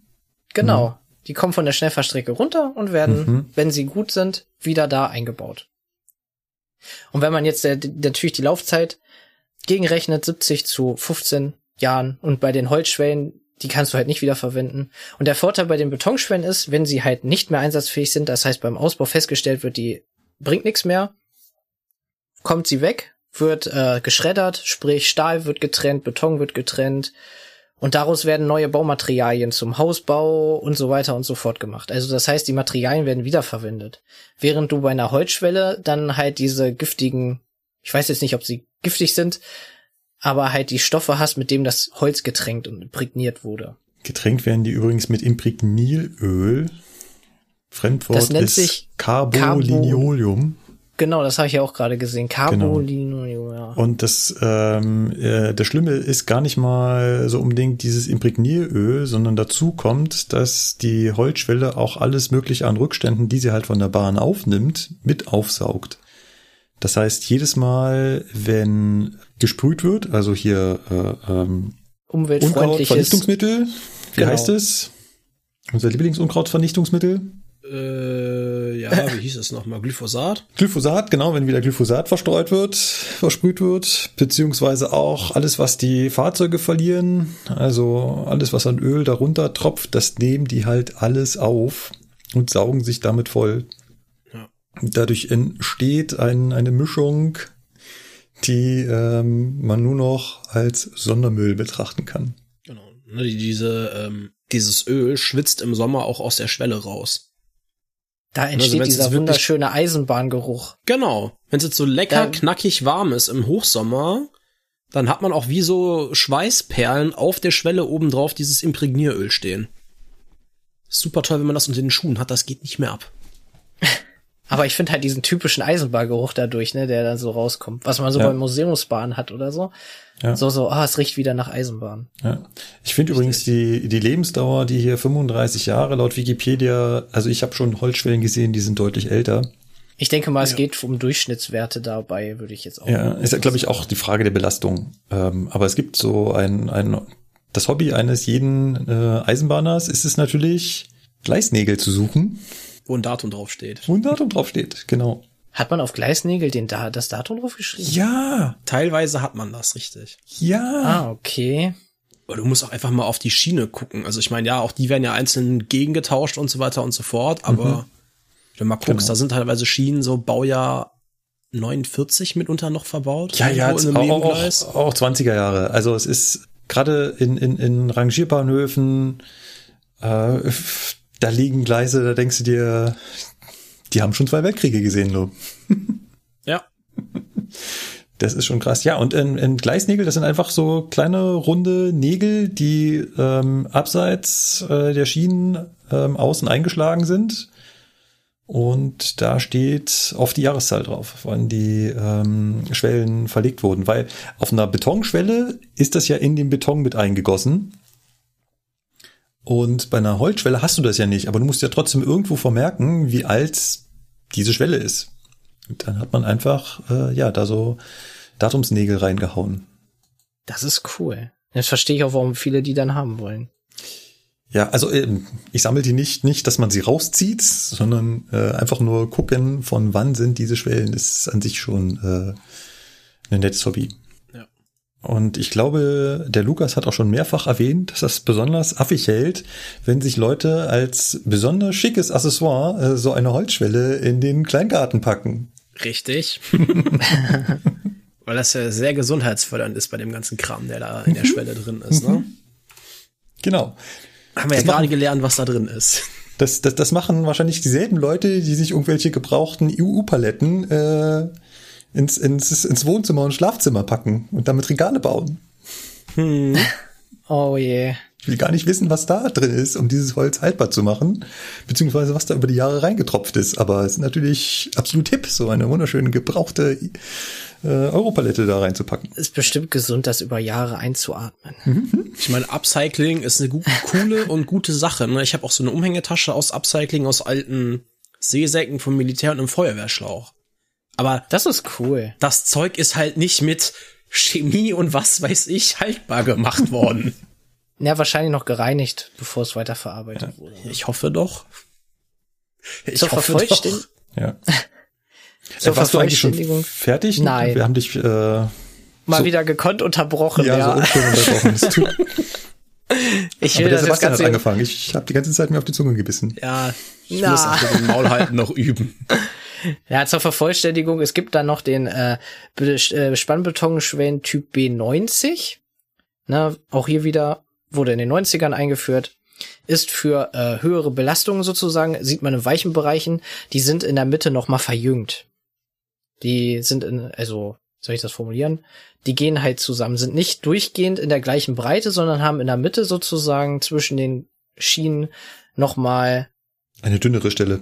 Eine dünnere Stelle, daran sind die zu erkennen. Die sind für, ähm, ja, für Querbelastungen sozusagen. Und dann gibt's noch eine Zwei-Block-Schwelle. Die wird bei uns in Deutschland hauptsächlich bei festen Fahrbahnen verwendet. Das sind halt im Prinzip eine Betonschwelle, die in der Mitte, wo was fehlt. Und die stehen dann sozusagen einzeln und sind verbunden dann mit Stahl. Ja, die sehen so aus, als Geflecht. ob sie äh, in der Mitte vergessen hätten, die zu gießen. Da schaut quasi in der Mitte der Armierungsstahl raus. Genau, und die werden dann bei uns eingegossen und in ähm, Frankreich und Spanien war das, glaube ich. Äh, nee, Frankreich und der Schweiz werden die ähm, verwendet. Bei uns halt wirklich nur bei der festen Fahrbahn, bei denen halt noch so, ja, weil sie noch eine bessere Belastbarkeit in den Querkräften sozusagen mitbringen, als wenn sie in einem ganzen Stück sind da greift wieder Physik und so weiter und so fort. Habe ich keine Ahnung von, ich bin Lokführer. ähm, ja. Das äh, war mein Notizblock zum Thema Betonschwellen. Ich glaube, ich habe nichts vergessen. Ach so, doch, zur, Inter äh, zur Vervollständigung. Sie wiegt 300 Kilo, hat eine Länge von 2,60 Meter und eine Querabmessung von 30 bis 21 Zentimeter. Und ein Regelabstand von 60 Zentimeter, das hattest du ja schon gesagt. Ach ja, den, Genau. genau, den, und den Regelabstand von 60 Zentimeter. Übrigens 41.666 Kilometer. Ah, hast du das auf die 80 Prozent jetzt gerechnet, ja? Nee, auf die äh, 60 Zentimeter und die, was hast du gesagt? Äh, 25 Millionen Stück. Ach so. Ja, heutzutage haben wir ja 80 Prozent. Du hast Müsste irgendwann mal gesagt, zu einem Zeitpunkt waren 25 Millionen. Äh, genau, das war 1974. Äh, ja, genau. Dann waren zu dem Zeitpunkt 41.666 Kilometer. Läuft. Ja. Und damit ist meine Geschichte soweit beendet. Ich finde die, ich finde die Geschichte der Schwellen sowieso ist eine äh, unterschätzte. Da könnte man mal fast eine ganze Folge drüber machen. Ja. Ja, das gibt ja noch Kunststoffschwellen, Stahlschwellen, diese Y-Schwellen, ach ja, das ist die Schwarzstahlschwelle. Und alles in unterschiedlichsten Typen, ne? Das ist ja der genau, Hammer. Genau, Y-Schwellen, Stahlschwellen. Ich wusste noch nicht, dass es äh, glasfaserverstärkte äh, Kunststoffschwellen gibt. Also es ist der Hammer.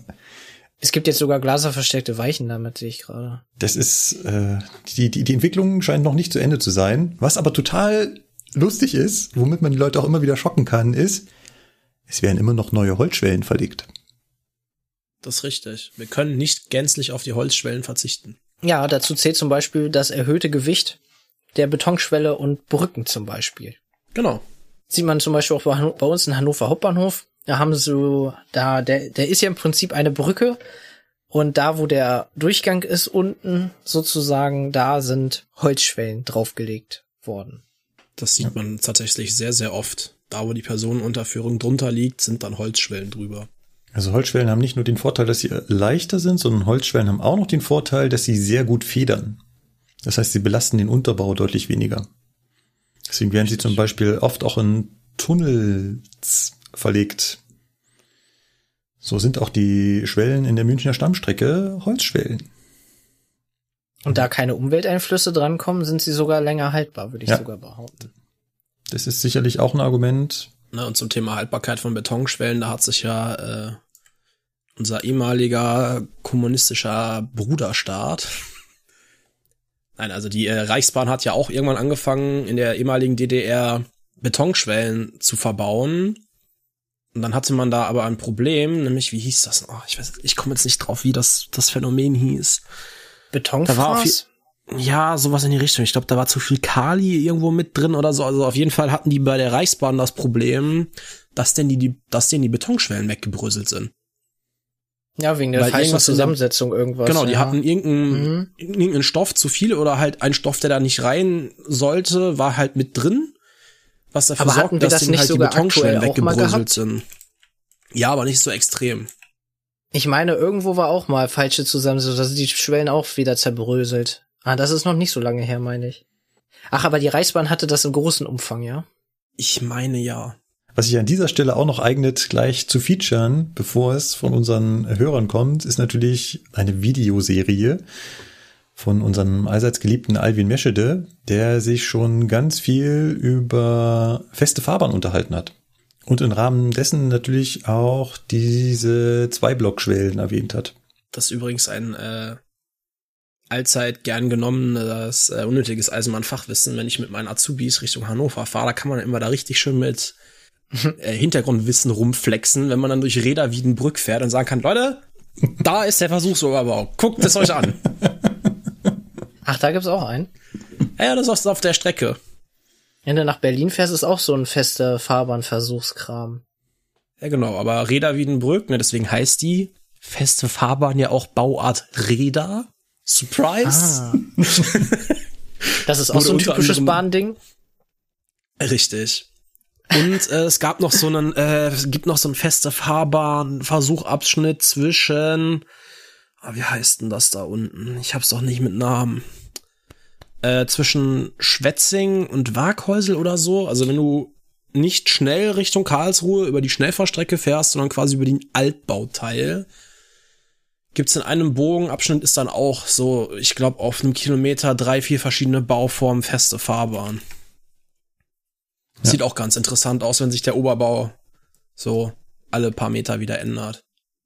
Genauso eigentlich wieder bei äh, Wund zwischen Wunsdorf und Haste die 12 Millionen Herzstücke, die man da einfach mal so Ah, ins sind Gleis weniger geworden. Das sind weniger geworden, richtig, aber sie liegen halt immer noch da. Das ist auch immer Ich finde das sehr auch lustig. cool. Damals mit der S-Bahn immer rüber und jedes Herzstück immer so hup, hup und bist du da immer so angehoben worden und so. Das war ein ganz komisches Fahrgefühl. War witzig. War auf, genau, Warum war sagst du eigentlich nicht mal lustig. Bescheid, wenn du hierher kommst? Hallo? Was soll das? Hä, weißt du, wann ich das letzte Mal in Hannover war? Ich weiß gar nicht, ob ich da Nein, offiziell noch. Streckenkunde nach Hannover hab. Oh mein Gott. Ah, Danke erstmal, Sebastian, für die interessante Geschichte zur, äh, zur Betonschwelle. Übrigens, du hast ja gesagt, das sind Spannbetonschwellen, korrekt? genau. Ja. Ja, da haben wir wieder das Phänomen Spannbeton und ein Problem, weil was passiert, wenn so eine Holzschwelle, wenn was entgleist? Ja, ist die Holzschwelle halt, hat die so ein paar Fasern weggebröselt, ne? Ja, Ja, ist halt eingedrückt, schön- könnte man sagen. Genau, ist halt eingedrückt. Sieht jetzt nicht schlimm aus. Mein, schön ist es jetzt auch nicht, ne? Aber was willst du machen? Ja, bei der Betonschwelle ist das halt ein bisschen schwierig. Ne? Je nachdem, wie weit der Beton weg ist, kannst du die Schwelle nämlich tauschen und in Müll schmeißen. Ja, wir haben jetzt da aber ein paar liegen, wo ein Spurkranz drauf ist. Ja, wenn das, Das noch so ein bisschen ist, ist das ja nicht schlimm. Aber da gab es ja vor ein paar Jahren mal das Problem, dass zwischen Koblenz und Mainz auf der rechten Rheinstrecke so ein Autotransportzug äh, irgendwie ein so ein Doppeltransportwagen entgleist ist und der dann auf keine Ahnung wie viel Kilometern sämtliche Holzschwellen so schön tak, tak, tak, tak, tak zerkloppt hat und noch die komplette Leit- und Sicherungstechnik umgepflügt hat, aber da konnten die da halt wirklich auf, ich weiß nicht wie viel Kilometer Länge erstmal die komplette Strecke neu bauen. Ja. War nicht so gut. Aber im Regelfall soll eigentlich ja auch nichts entgleisen. Und Das ist schon richtig. wenn was entgleist, ist der Oberbau teilweise sowieso im Arsch. Also von daher, Wolfsburg war auch ein Richtig. schönes Beispiel. Richtig, richtig. Gut, dann würde ich sagen, machen wir an die Geschichte für heute einen Haken dran und wir springen mal weiter zum Feedback-Block. Mhm. So ein, zwei, ne? Fangen wir mal an mit dem ersten Feedback vom Micha, der seit rund einem Jahr den Quernstieg zum Lokführer macht und hat jetzt angefangen, unseren Podcast zu hören. Erstmal sehr gut, dass du damit angefangen hast. Kann ich nur befürworten. also sowohl die Quernstiege als auch das Podcast hören. Und auch ihm ist aufgefallen, dass es zwischen dem Osten und dem Westen nach wie vor diverse Unterschiede bei der Eisenbahn gibt. Er musste etwas sehr schmunzeln, als es dann um das Thema HL-Signale ging, ne, weil die natürlich im Osten der Republik logischerweise ganz selbstverständlich sind. Man jetzt so gar nicht groß drüber nachdenkt, wenn man dran vorbeifährt. Ja, und im Osten gibt's dann auch noch Zugleitbetrieb und analogen Zugfunk. Ja, das müsste ich jetzt überlegen, wo es das bei uns noch gibt. So wirklich groß gibt's das ja nicht hier bei uns in der Ecke, denke ich mal, ne? Oder gibt's bei euch noch analogen Zugfunk mit Zugleitbetrieb? Nee, nee, aber Nee. Äh, ich weiß, damals, als wir die Zugfunkfolge zum Zugfunk gemacht haben, äh, wurden wir auch gleich korrigiert, weil da hatten wir uns ja auch so weit aus dem Fenster gelehnt und gesagt, sowas gibt's nicht mehr. Und prompt kam die Zuschrift, doch. Ja, Mein Leitspruch bei der Eisenbahn, es gibt nichts, was es nicht gibt. es ist überall so, außer da, wo es nicht so ist. Den muss ich mir merken, der ist gut. gut, auf jeden Fall, äh, danke Micha für dein Feedback und weiterhin viel Erfolg im Quernstieg. Next one. Ja, dann haben wir hier noch ähm, Feedback von Johannes und Lasse. Die beiden streiten sich im Prinzip um den Ausbau der Fernbahntunnel, in Bezug auch mit Stuttgart 21, wegen der doppelt so viele bis 2030 Fahrgäste. Wegen der Fahrgastzahl, was Andi Scheuer gesagt hatte, doppelt so viele bis 2030. Ja, mehr dazu kann man da auch nicht sagen. Wir können dazu auch keine weiteren Infos sagen. Wir haben uns, glaube ich, darüber auch sowieso schon ausgelassen genug. Mhm, mhm.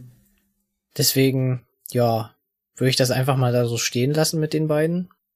Ja, Dann hat der Lasse auch noch ein zweites Mal kommentiert zur Folge 50. Freut sich, dass wir in Folge 50 eine so schöne lange Folge gemacht haben. Glaubt, dass es womöglich die längste war. Ähm, wollt ihr mal einen Insider hören? hm, Also laut Plan sollte die Folge tatsächlich fünf Stunden gehen.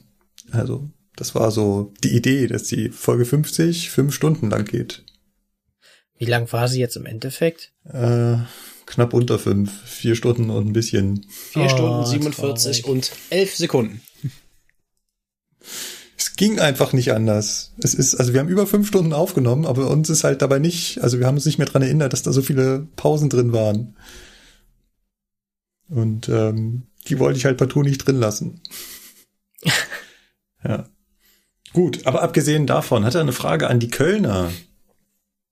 Oh, äh, ich höre.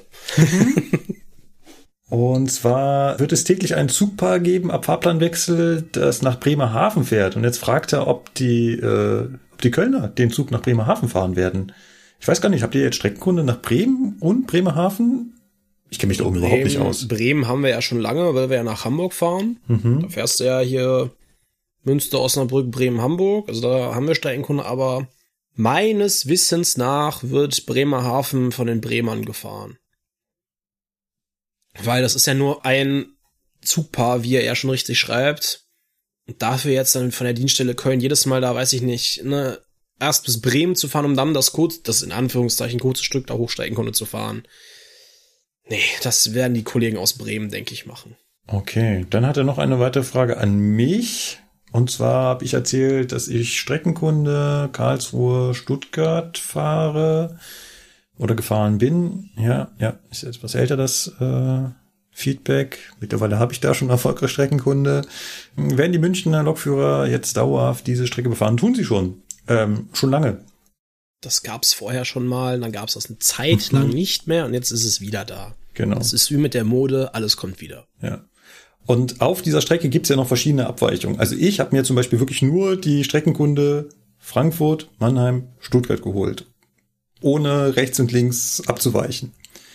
Es gibt allerdings auch Schichten, die führen halt äh, ja von Stuttgart nach Karlsruhe. Und auch das können teilweise die Münchner fahren. Und auch über Heidelberg. Heidelberg, über Heidelberg fahren Ja, das, einige. ist, das ist das, wenn du nach Darmstadt fährst, unter Umständen. Nee, es gibt halt Züge, die fahren von Stuttgart über Heidelberg nach Mannheim und dann weiter. Ja, ja. Genau. Also die fahren dann nicht über Darmstadt, sondern halt eben äh, Stuttgart, Heidelberg, Mannheim, Frankfurt. Das sind vor allem Intercities, glaube ich. Und das fahren auch Münchner teilweise. Ähm, es ist halt irgendwo glücklicherweise mal aufgeschlagen, dass Münchner nicht sonderlich viele Streckenkunde haben und immer nur in eine Richtung gefahren sind. Und irgendjemand hat scheinbar glücklicherweise irgendwo durchgesetzt, dass wir wieder ein bisschen mehr kriegen. Das finde ich ganz cool. Genau. Ähm, dann hat er äh, diverse ähm, Videos vorgeschlagen und ich muss zugeben, ich habe es mir nicht angeschaut. Also die 30 Jahre ICE Eisenbahnromantik Folge habe ich geguckt, die fand ich sehr schön. Und die, die kenne ich, glaube ich, beide. Also das Go-Ahead-Video kenne ich, das fand ich ganz cool gemacht so. Das finde ich, wird der DB auch einfach mal stehen, so ganz unaufgeregt, einfach mal einen Kollegen einen Tag lang begleiten. Ne, so, was macht der eigentlich den ganzen Tag lang? Ja, das kenne ich, das kenne ich. Ja, ja, ja. Da ist er, da sind sie doch zum Schluss noch bei seiner Frau zu Hause. Genau, er sitzt so ganz gechillt im, im Zug und erzählt, ja, ja. Das fand ich ganz lustig, die Reportage. Genau, die fand ich gut. Und das andere kenne ich auch. Da waren sie in, Be in Berlin, haben mal hier so eine Azubine, mit einer Azubine zusammen bisschen die Eisenbahn erklärt. Das fand ich auch sehr gut gemacht. Also ich fand die beiden Videos gut. Ja. Äh, ich habe jetzt gerade zu einer Stelle geskippt, wo steht Brutto 2980 monatliches Grundgehalt. Äh, es ist mittlerweile tatsächlich etwas mehr, zumindest bei uns. Und er Ich bin kommt schon eine dann, Gehaltsstufe höher, das heißt ja bei mir auch. ähm, er kommt dann netto raus auf 2213 durchschnittlich monatlich inklusive Zulagen. Das Ach, ist inklusive schon- Zulagen, okay. Das ist schon ganz ordentlich. Ja. Äh, er hat übrigens gesehen, in einem der Videos äh, programmiert der Go-Ahead-Kollege schon vor der Fahrt die ganzen Ausstiegsseiten ein in sein, äh, in sein Fahrgastinformationssystem. Ähm, haben das eigentlich auch andere Fahrzeuge? Der Lind hatte das. Der Lind hatte das auch? Also der 620 hat auch, also das sieht minimal anders aus. Einmal, der hatte das auch so mit so quasi zum wie sagt man neudeutsch schön zum Swipen mit so Schiebereglern auf dem Touch-Display. Das ist genau das gleiche. Also der, der Lind 8154 hatte das bei Regio. Also zumindest, oder so ähnlich zumindest. Also die, die Bedienoberfläche sieht vertraut aus und auch die Ja. ähm, 1440, die neuen haben das. Ah, der, der 440 hatte es nicht. da musste man das immer an jeder einzelnen Station korrigieren. Also es war schon vorprogrammiert. Es, bist du aber abweichend gefahren, ähm, musstest du es halt jedes Mal korrigieren. Was du kannst das kenn bei diesem auch. System auch vorprogrammieren. Ne? Das muss nicht alles auf Mitte stehen. Genau, also klar, beim 440, also es war vorprogrammiert, aber ich bin halt nicht am Anfang der Fahrt hingegangen und habe gesagt, oh, das ist anders, das ist anders, das ist anders, sondern es ist halt was hinterlegt, der Standard. Und sollten wir dann auf einem anderen Gleis einfahren als der Standard, dann müsste man, muss man halt immer hergehen und das ändern. Idealerweise hat man das geändert, bevor die automatische Ansage kommt. Richtig. Im Zweifelsfall kommt halt erst die falsche Ansage, dann drückst du halt hin und dann sagt er einfach das Richtige nochmal hinterher. Und dann du als Fahrgast hinten sitzt, meine Güte, können die sich nicht mal einigen? Einmal rechts, einmal links. Und ich sag, nee, eigentlich schon die ganze Zeit rechts, nur Standard ist halt links. Hattet ihr auch Fahrzeug, äh, hattet ihr auch Haltestellen, wo dann drinne stand, bei dem halt bitte Fahrtrichtung wählen? Das heißt, wo nix vorher eingestellt war, weil es da zu viele Möglichkeiten gab? Ja, ja, ja, ja, doch gibt es. Äh, ich, ähm, bei der S-Bahn zum Da. Beispiel. Bei der S-Bahn in Parsing musstest du immer vorher wählen, ansonsten hat er nichts gesagt. Genau, da kam nur die Station und da hat er erst Ja. was gesagt, wenn du dann Ja. was genommen hast. Genau, ungefähr. gibt's auch. So Genau. kenne ich das nämlich nur Ja. bei uns. Leider gibt's halt auch hin und wieder Kollegen, die haben es aufgegeben und die lassen halt immer den Standard und wenn es dann auf der anderen Seite ist, dann, dann juckt's sie auch nicht. Dann ist das halt so. Ja. Du siehst ja, wo der Bahnsteig ist. Ja, es gibt aber halt auch Menschen, die können nicht sehen. Also die können wirklich nicht Okay. sehen. Die sind auf solche Ansagen angewiesen. Das stimmt. Ja, ja. Ähm, und der Pfeifhase hat auf die, auch zur Folge 50 auf den Kommentar vom Lasse nochmal hingeschrieben, ob das nicht nur zur Programmierung der automatischen Lautsprecheransage dient. Ja. Ganz klares Ja, das ist nur für die FIS-Ansage. Ne, also die Türfreigabe macht man trotzdem ganz normal mit dem Türfreigabeschalter oder mit einem Taster mit einem Pfeil drauf. Also das ist nur wirklich dafür da, dass im Fahrzeug die Ansage läuft, ne, also Ausstieg in Fahrtrichtung links oder rechts und die entsprechenden Anzeigen im Display. Na, da gibt's ja dann noch mal so einen Pfeil oder sowas. Das ist ja fahrzeugmäßig unterschiedlich, um das zu steuern. Was aber auch durch den Türwahlschalter beeinflusst wird. Also wenn du links drin stehen hast und du gibst die Türen rechts frei, dann sagt er natürlich trotzdem Ausstieg in Fahrtrichtung rechts.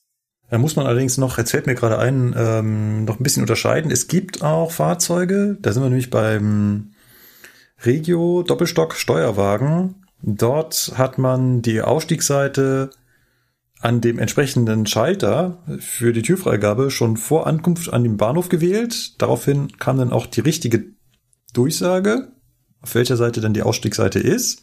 Nach dem Stehenbleiben hast du dann aber die Türen nochmal extra durch einen zweiten Schalter freigegeben. Das heißt, um es kurz zu sagen, die Ausstiegsseite und die Freigabe der Türen sind zwei unterschiedliche Schalter. Das heißt, Ich du hast mit mich, stimmt. einem Schalter die Seite gewählt und mit dem zweiten dann gesagt, okay, jetzt auf. Ja. Ich glaube, der Intercity 2 vom Fernverkehr hat das doch auch. Erinnere mich bloß nicht daran. Sind das die, die dann auch nach Bremerhaven hochfahren? Ja, das wird auch ein Intercity 2. Dann wird's Zeit, dass du den kriegst. Damit du mir dann auch auf der Strecke auf den Geist gehen kannst. Genau. Ähm, ja, der Ernst hat uns geschrieben, auch auf die Folge 50 und nimmt mal so ein bisschen auf die Abellio-Insolvenz Bezug und erwähnt auch unter, unter anderem die Städtebahn Sachsen, hatten wir ja heute auch schon. ich kürze das jetzt auch mal ein bisschen ein. Ne? Also er kommt dann abschließend zu dem Schluss, dass natürlich Wettbewerb im Schienenverkehr äh, nicht unbedingt ein Selbstzweck ist des Wettbewerbs wegen, sondern um das Angebot attraktiver zu machen. Ne? Was meiner Meinung nach auch durchaus funktioniert hat. Ne? Also Ausschreibungen sind ja per se nichts Schlechtes. Ne? Ähm, die ökonomische Fachliteratur, äh, schreibt er weiter, attestiert hier auch Effizienzgewinne, ne? aber da ist halt noch nicht abschließend auch ermittelt worden, ob dann diese Kosteneinsparung zu Lasten der Qualität gehen würde. Ne? Also äh, genau genommen fordert die EU auch beispielsweise gar keine Privatisierung von Eisenbahnen, ähm, es wird nur seit, äh, den, seit 1991 durch diesen begonnenen Liber Liberalisierungsprozess gefordert, dass buchhalterisch getrennt wird. Na, dass ganz klar ist, wo kommen eigentlich Staatshilfen her? Ne, und wo gibt's Quersubventionierung, na, um halt den diskriminierungsfreien Netzzugang herzustellen. Ne, und äh, er hat halt versucht, die EU-Regulierung des Eisenbahnwesens hinter, hinsichtlich Wettbewerb, von Wettbewerb und Ausschreibungen anhand von Studien zu bewerten, da könnte man mit Seiten füllen und das hat er im Rahmen seiner Mas- Masterarbeit auch mal versucht. Interessant wäre jetzt, was dann bei seinem Versuch rausgekommen ist. Aber ne, so, ich glaube, da gibt's jetzt, das ist jetzt nur meine Meinung, so Thema Ausschreibung keinen Königsweg. So, das hat alles Vor- und Nachteile. Es ist nicht alles gut, es ist aber auch nicht alles schlecht. So, Ja. Also wieder zurück auf Ausgangszustand möchte ich auch nicht. nee, ganz bestimmt nicht. Nur so wie es gerade ist, läuft es auch nicht äh, mega rund. Richtig. Der Lars hat geschrieben, und zwar beziehungsweise hat er eine Frage an die Fernverkehrslokführer hier in der Runde. Und zwar, was muss ein Lokführer im Hotelzug eigentlich machen? Stimmt es, dass er tatsächlich nur die 10 Minuten den Bildschirm schon wegklicken muss? Oder gibt's dafür extra Energiesparmodis auf dem Zug oder so? Also, ich könnte mal ja aus meinem, meinem Empfinden sagen, der Zug ist einfach aufgerüstet, abgestellt. Oder?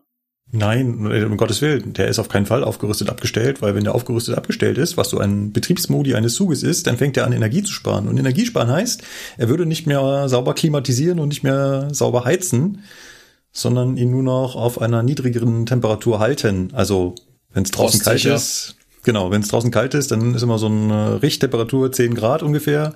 So also Richtungsschalter muss verlegt sein und so, ja?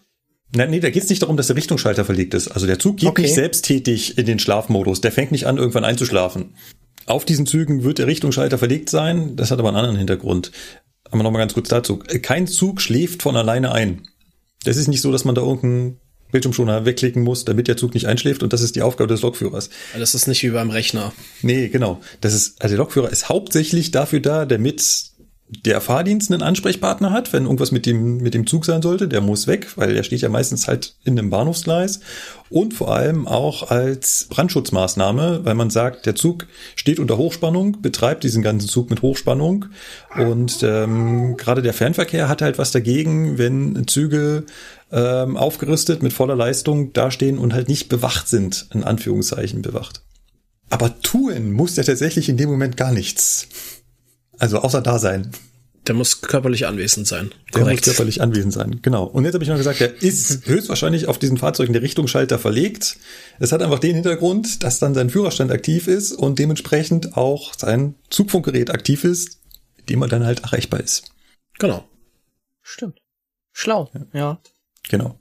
Und äh, noch ganz als kurz als Hintergrund, ja, Züge haben Energiesparmodi, das nennt man im Allgemeinen aufgerüstet abgestellt. Jedes einzelne unterschiedliche Fahrzeug von unterschiedlichen Herstellern macht das ganz anders. Äh, diese Begrifflichkeit hat sich aber so halbwegs durchgesetzt. Auch die ICEs und sowas haben das, aber es führt halt immer mit sich, dass ja Sachen vom Zug abgeschaltet werden, inklusive halt eben auch der Fahrgastraumbelüftung, Klimatisierung, Heizung und so weiter. Und das willst du ja nicht, wenn die Leute da drin übernachten sollen. Richtig. Der Marc fragt eine ganz, äh, ganz einfache Frage. Was ist denn eigentlich der Hintergrund, warum so viele private Unternehmen so, wie er schreibt, ruinöse Angebote machen? Dem muss doch klar sein, dass sie damit kein Geld verdienen können. Was ist der Plan dahinter? Ja, Marc. Ja. Wenn ich das wüsste. Am besten selber mal die Unternehmen fragen. Ja. Also am Anfang war das auf jeden Fall so. Ähm, als wir ja, Ende der 90er, als es so richtig losging, ähm, hat man, also konnte man arg davon ausgehen, dass das eine Penetrationstaktik war. Das heißt, du wolltest den Markt penetrieren. Du wolltest da rein, unbedingt, koste es, was es wolle, um erstmal Fuß zu fassen. Jetzt sind wir allerdings schon über 20 Jahre weiter. Und jetzt die Frage, ist das immer noch so? Das ist halt wirklich die Frage. Mittlerweile sind wir ja quasi schon bei der zweiten Generation von Verträgen und von Anbietern. Es sind also wieder welche nachgekommen, zum Beispiel National Express, die gab es ja vorher nicht. Die sind ja quasi neu auf dem deutschen Markt, in Anführungszeichen, die immer noch solche ruinösen Angebote machen, also immer noch sehr nah am Existenzminimum, sag ich mal, kalkulieren. Und ist halt wirklich die Frage, warum machen die das? Verspricht man sich hier immer noch große Margen? Weiß ich nicht, wo schon so viele große Anbieter eigentlich gesagt haben, auf dem deutschen Markt verdienst du kein Geld. Tja, und deswegen kann ich diese Frage echt nicht beantworten. Also ich, ich würde mich so weit aus dem Fenster lehnen und sagen, kein privater Anbieter hat in Deutschland bisher Geld mit der Eisenbahn verdient. Zumindest nicht im großen Stil. Ja, die haben jahrelang tiefrote Zahlen geschrieben und es gibt jetzt einige große, die es gerade so schaffen, auf die schwarze Null zu kommen.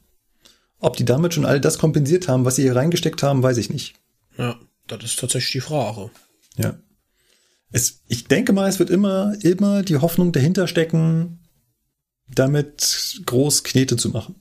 Das ist, das ist der gleiche Grund, warum die DB in anderen Ländern investiert. Es ist immer die Hoffnung, damit Geld zu verdienen. Wird sich zeigen, wie sich das jetzt in der nächsten Zeit entwickelt. Vielleicht schafft ja auch der Fall Abellio da einen äh, recht großes äh, Umdenken. Ja, mal schauen. Genau. Ähm, der Johannes hat uns geschrieben, auch zur Folge 50, es ist jetzt sehr Folge 50 lastig, äh, als Antwort auf Pfeilphase, apropos zum Thema Neigetechnik-Auswahl, das fühlt sich hinten auch echt nicht so schön an. Ne, er hat seinen Kaffee noch so gerade äh, im Speisewagen wieder eingefangen, bevor äh, dem Boden zugeführt wurde. Ne, das haben wohl andere nicht geschafft. Ja, und der TF wäre mutig gewesen und er hätte es nach ein paar Kilometern mit der Neigetechnik nochmal probiert. Ergebnis siehe gerade.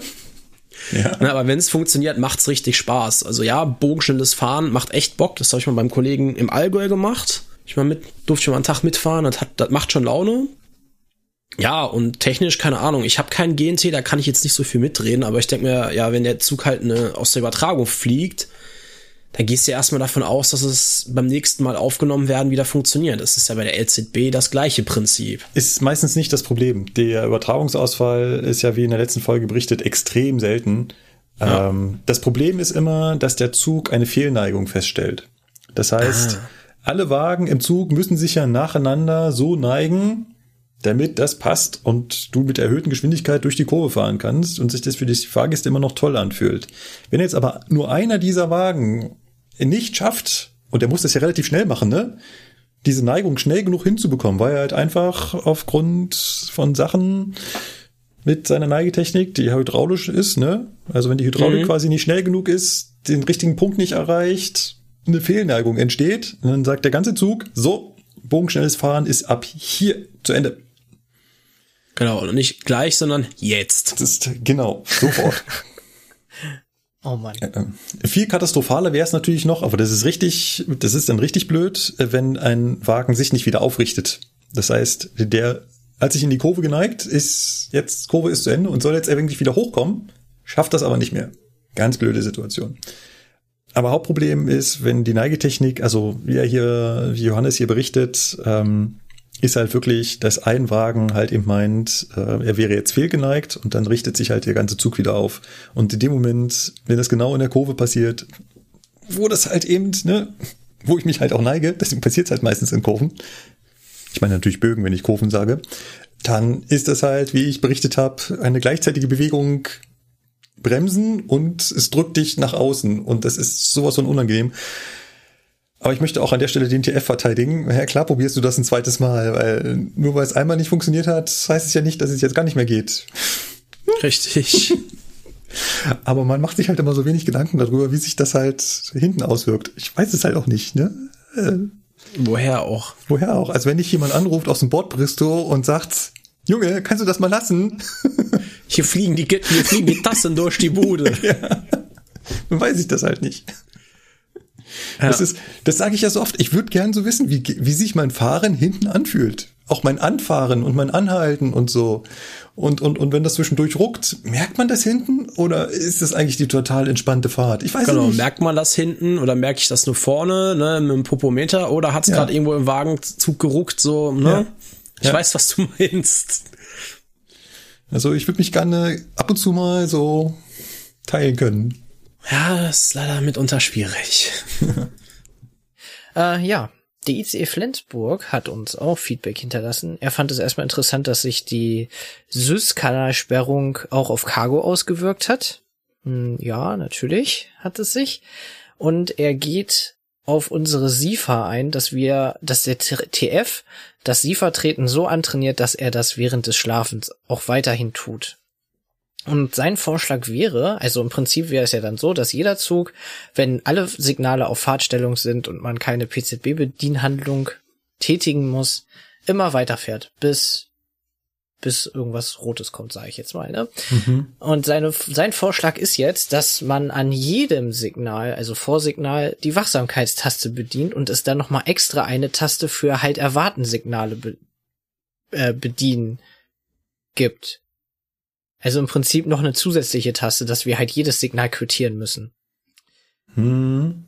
Ja, fragt halt, äh, dass so halt die Aufmerksamkeit mehr gefordert wird für den Lokführer und fragt halt, wie wir das finden. Und er würde sich auch freuen, zu den Geschichten auch zu besonderen Strecken oder Bahnhöfen etwas zu hören. Das könnte man ja auch mal im Auge behalten. Aber was sagt ihr denn zu seiner Idee mit der SIFA PZB-Ergänzung. Das Thema ist schwierig. ja, wartet mal. Ich hab, wir haben, wir haben Feedback bekommen. Ah, ich finde es gerade so schnell nicht. Das war zu einer aktuelleren Folge. Das als Beweis. Wir lesen wirklich jedes Feedback durch. Ach ja, mit dem ähm, Schweiz, was du hattest, ja, ne? genau. mit diesen, mit den, äh, mit diesen Knüppeln da. Genau. Ähm, das habe ich mich auch schon immer gewundert. Wenn ich wenn mein Zug doch merkt, ich bin da, weil ich Bedieneingaben mache, wie zum Beispiel schneller fahren, langsamer fahren, bremsen, warum wird das nicht als SIFA-Eingabe gewertet? Und jetzt haben wir das Feedback bekommen, woanders ist das so? Hier als Beispiel in der Schweiz. Ja. Ähm, und zum Thema Aufmerksamkeit und das trainiert man sich an, ne? Also, ne, es gab ja mal sowas wie eine Aufforder Anforderungs-SIFA, ne? Ja, Die aber die, 143 die und so hatten das beispielsweise. Da gab es halt kein Fest, du konntest dich erst quasi bedienen, wenn das Fahrzeug meinte, Nee, so, eben nicht, eben nicht. eben nicht. Ja, ähm, also Aufforderungssiefer, eine Erfindung äh, der Reichsbahn, war eigentlich ganz nett, weil sie hat halt den gesagt, okay, wir machen jetzt keinen festen Abstand mehr, sondern der Abstand ist variabel, damit sich der Lokführer eben nicht dran gewöhnt. Und dieser Abstand ist sogar geschwindigkeitsabhängig. Das heißt, umso schneller ich fahre, umso öfter fragt die SIFA nach, hier, bedien mal bitte. Bist, genau, bist noch da. bist noch da. Was ist daraus entstanden? Was haben die Lokführer angefangen zu machen? Sie sind Nähmaschine gefahren. Ah, okay. Sie haben einfach angefangen, die SIFA ständig zu drücken. Mhm. Die ganze Zeit. Ja gut, das ist auch nicht im Sinne des Erfinders. Das Nee, stimmt aber wohl. hat natürlich auch funktioniert. Ich habe da mal von inoffiziellen Quellen gehört, dass man dann so Scheibenwischermotoren und so umgebaut hat. ähm, ich glaube, das war auch bei den Reichsbahnfahrzeugen, wenn ich das richtig in Erinnerung habe. Aber ja. Also ja, ich fänd's auch sinnvoll, die SIFA könnte man schon in die Richtung, sag ich mal, weiterentwickeln. Aber ich befürchte, da wird, da wird nichts kommen, weil das ist halt ein System, was funktioniert. Und es gibt halt viel zu wenig Probleme damit, als dass irgendwie Handlungsbedarf besteht. Es gab bis jetzt ja nur ein einziges Problem, wenn ich das jetzt so richtig in Erinnerung habe. Ja, so würde ich das. Ja, es gab diesen einen Fall, vor dem wir vor langer Zeit berichtet haben. Aber ich würde mich jetzt nicht aus dem Fenster legen, dass es wirklich das einzige Mal ist. Okay. Aber es ist halt deutlich zu wenig, als dass jetzt irgendjemand sagt, oh, wir müssen irgendwas an der SIFA ändern. Ja, ganz ehrlich, wenn dann halt erwarten kommt, dann stehst du dann da. Also deswegen. Gut, ich bin jetzt Güterzugfahrer, Ja. ne? Es ist kackegal, Ganz ne? aber beim, an, ganz andere Perspektive. Beim Mhm. Personenverkehr, ja gut, dann fährst du halt an den Haltestellen vorbei, sage ich jetzt mal, ja. Ja, Okay. ja, genau. Der Jakob hat sich zu meiner Idee geäußert. Ich wollte ja die, die AFB umbauen. Ne? Dann kommen wir vom Umbau der SIFA zum Umbau der AFB, also der automatischen Fahr- und Bremssteuerung, die man in unseren Zügen ja in der Regel mit so einem Hebel einstellt. Und ich habe gesagt, gib mir doch einfach ein Tastenfeld. Ich will einfach die Zahlen eingeben, Enter drücken und fertig. Auf jeden Fall war Jakobs Eingabe dazu, dass es sowas wohl schon gibt, und zwar bei der Lok 102 von Skoda. Zumindest sieht das auf den Bildern des Führerstandes so aus, als ob da so eine Tastatur ist. Ja, glaube ich auch, dass das so ist. Ich bin leider noch nicht mitgefahren. Ich war also noch nicht mal drauf. Irgendwann Das ist so, ich hab's auf der Innotrans mal, auf der Innotrans mal darum, darum rumgetatscht. Ja. Von daher, äh, irgendjemand hat das schon so gemacht. Und dann freut er sich über meine Ausführungen zum ETR 610. Immer gerne. Er fragt noch, sind denn die fehlübersetzten Bildschirmtexte nicht irgendwie zulassungsrelevant in Deutschland? Scheinbar nicht. Also offensichtlich nicht. Mal abgesehen davon glaube ich, dass wenn man ein ausländisches Fahrzeug in Deutschland betreibt, die Zulassungsvoraussetzungen andere sind. Passend dazu kann ich ja mal erwähnen, dass die 232, also der sogenannte Russendiesel, die ganzen Schilder auf Russisch sind. Ja. Zu den einzelnen Schaltern und so. Ja, ja. Okay, das ist, das ist wahrscheinlich nochmal eine andere Kategorie. Aber ich glaube halt, wenn du ein ausländisches Fahrzeug nach Deutschland fahren lassen willst, musst du nicht so eine gesamtdeutsche Zulassung haben, wie ein Fahrzeug, was du in Deutschland zulässt. Also ich glaube, Ja. der, ET, der ETR hat noch ganz andere Eigenschaften, die würdest du das Fahrzeug initial in Deutschland zulassen, dass Eber sagen würde, oh mein Gott, das fährt doch noch drei Metern gegen die Wand.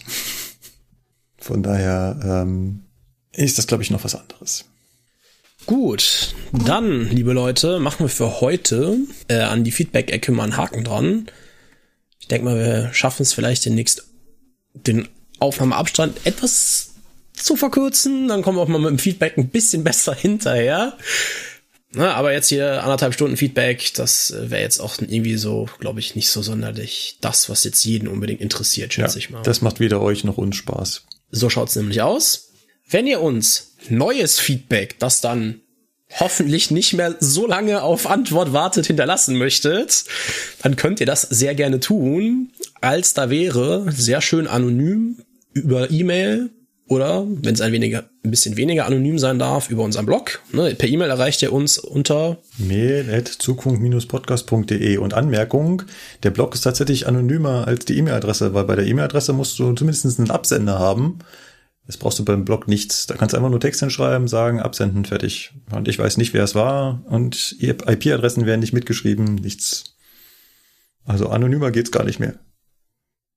Genau, aber wenn man zum Blog schreibt, dann sehen das die anderen. Wenn es uns per E-Mail schreibt, nicht. Das stimmt auch wieder. Genau. Ne, ansonsten sind wir auf Social Media vertreten. Bei Twitter unter die Zugfunker und bei Facebook unter Zugfunk Podcast. Genau, und ansonsten hoffe ich, und ich denke die anderen auch, dass euch die heutige Folge ein wenig Spaß gemacht hat. Uns beim Aufnehmen schon. Und dann bis zum nächsten Mal. Macht's gut. Ciao, ciao. Tschüss. Tschüss. Ciao, ciao.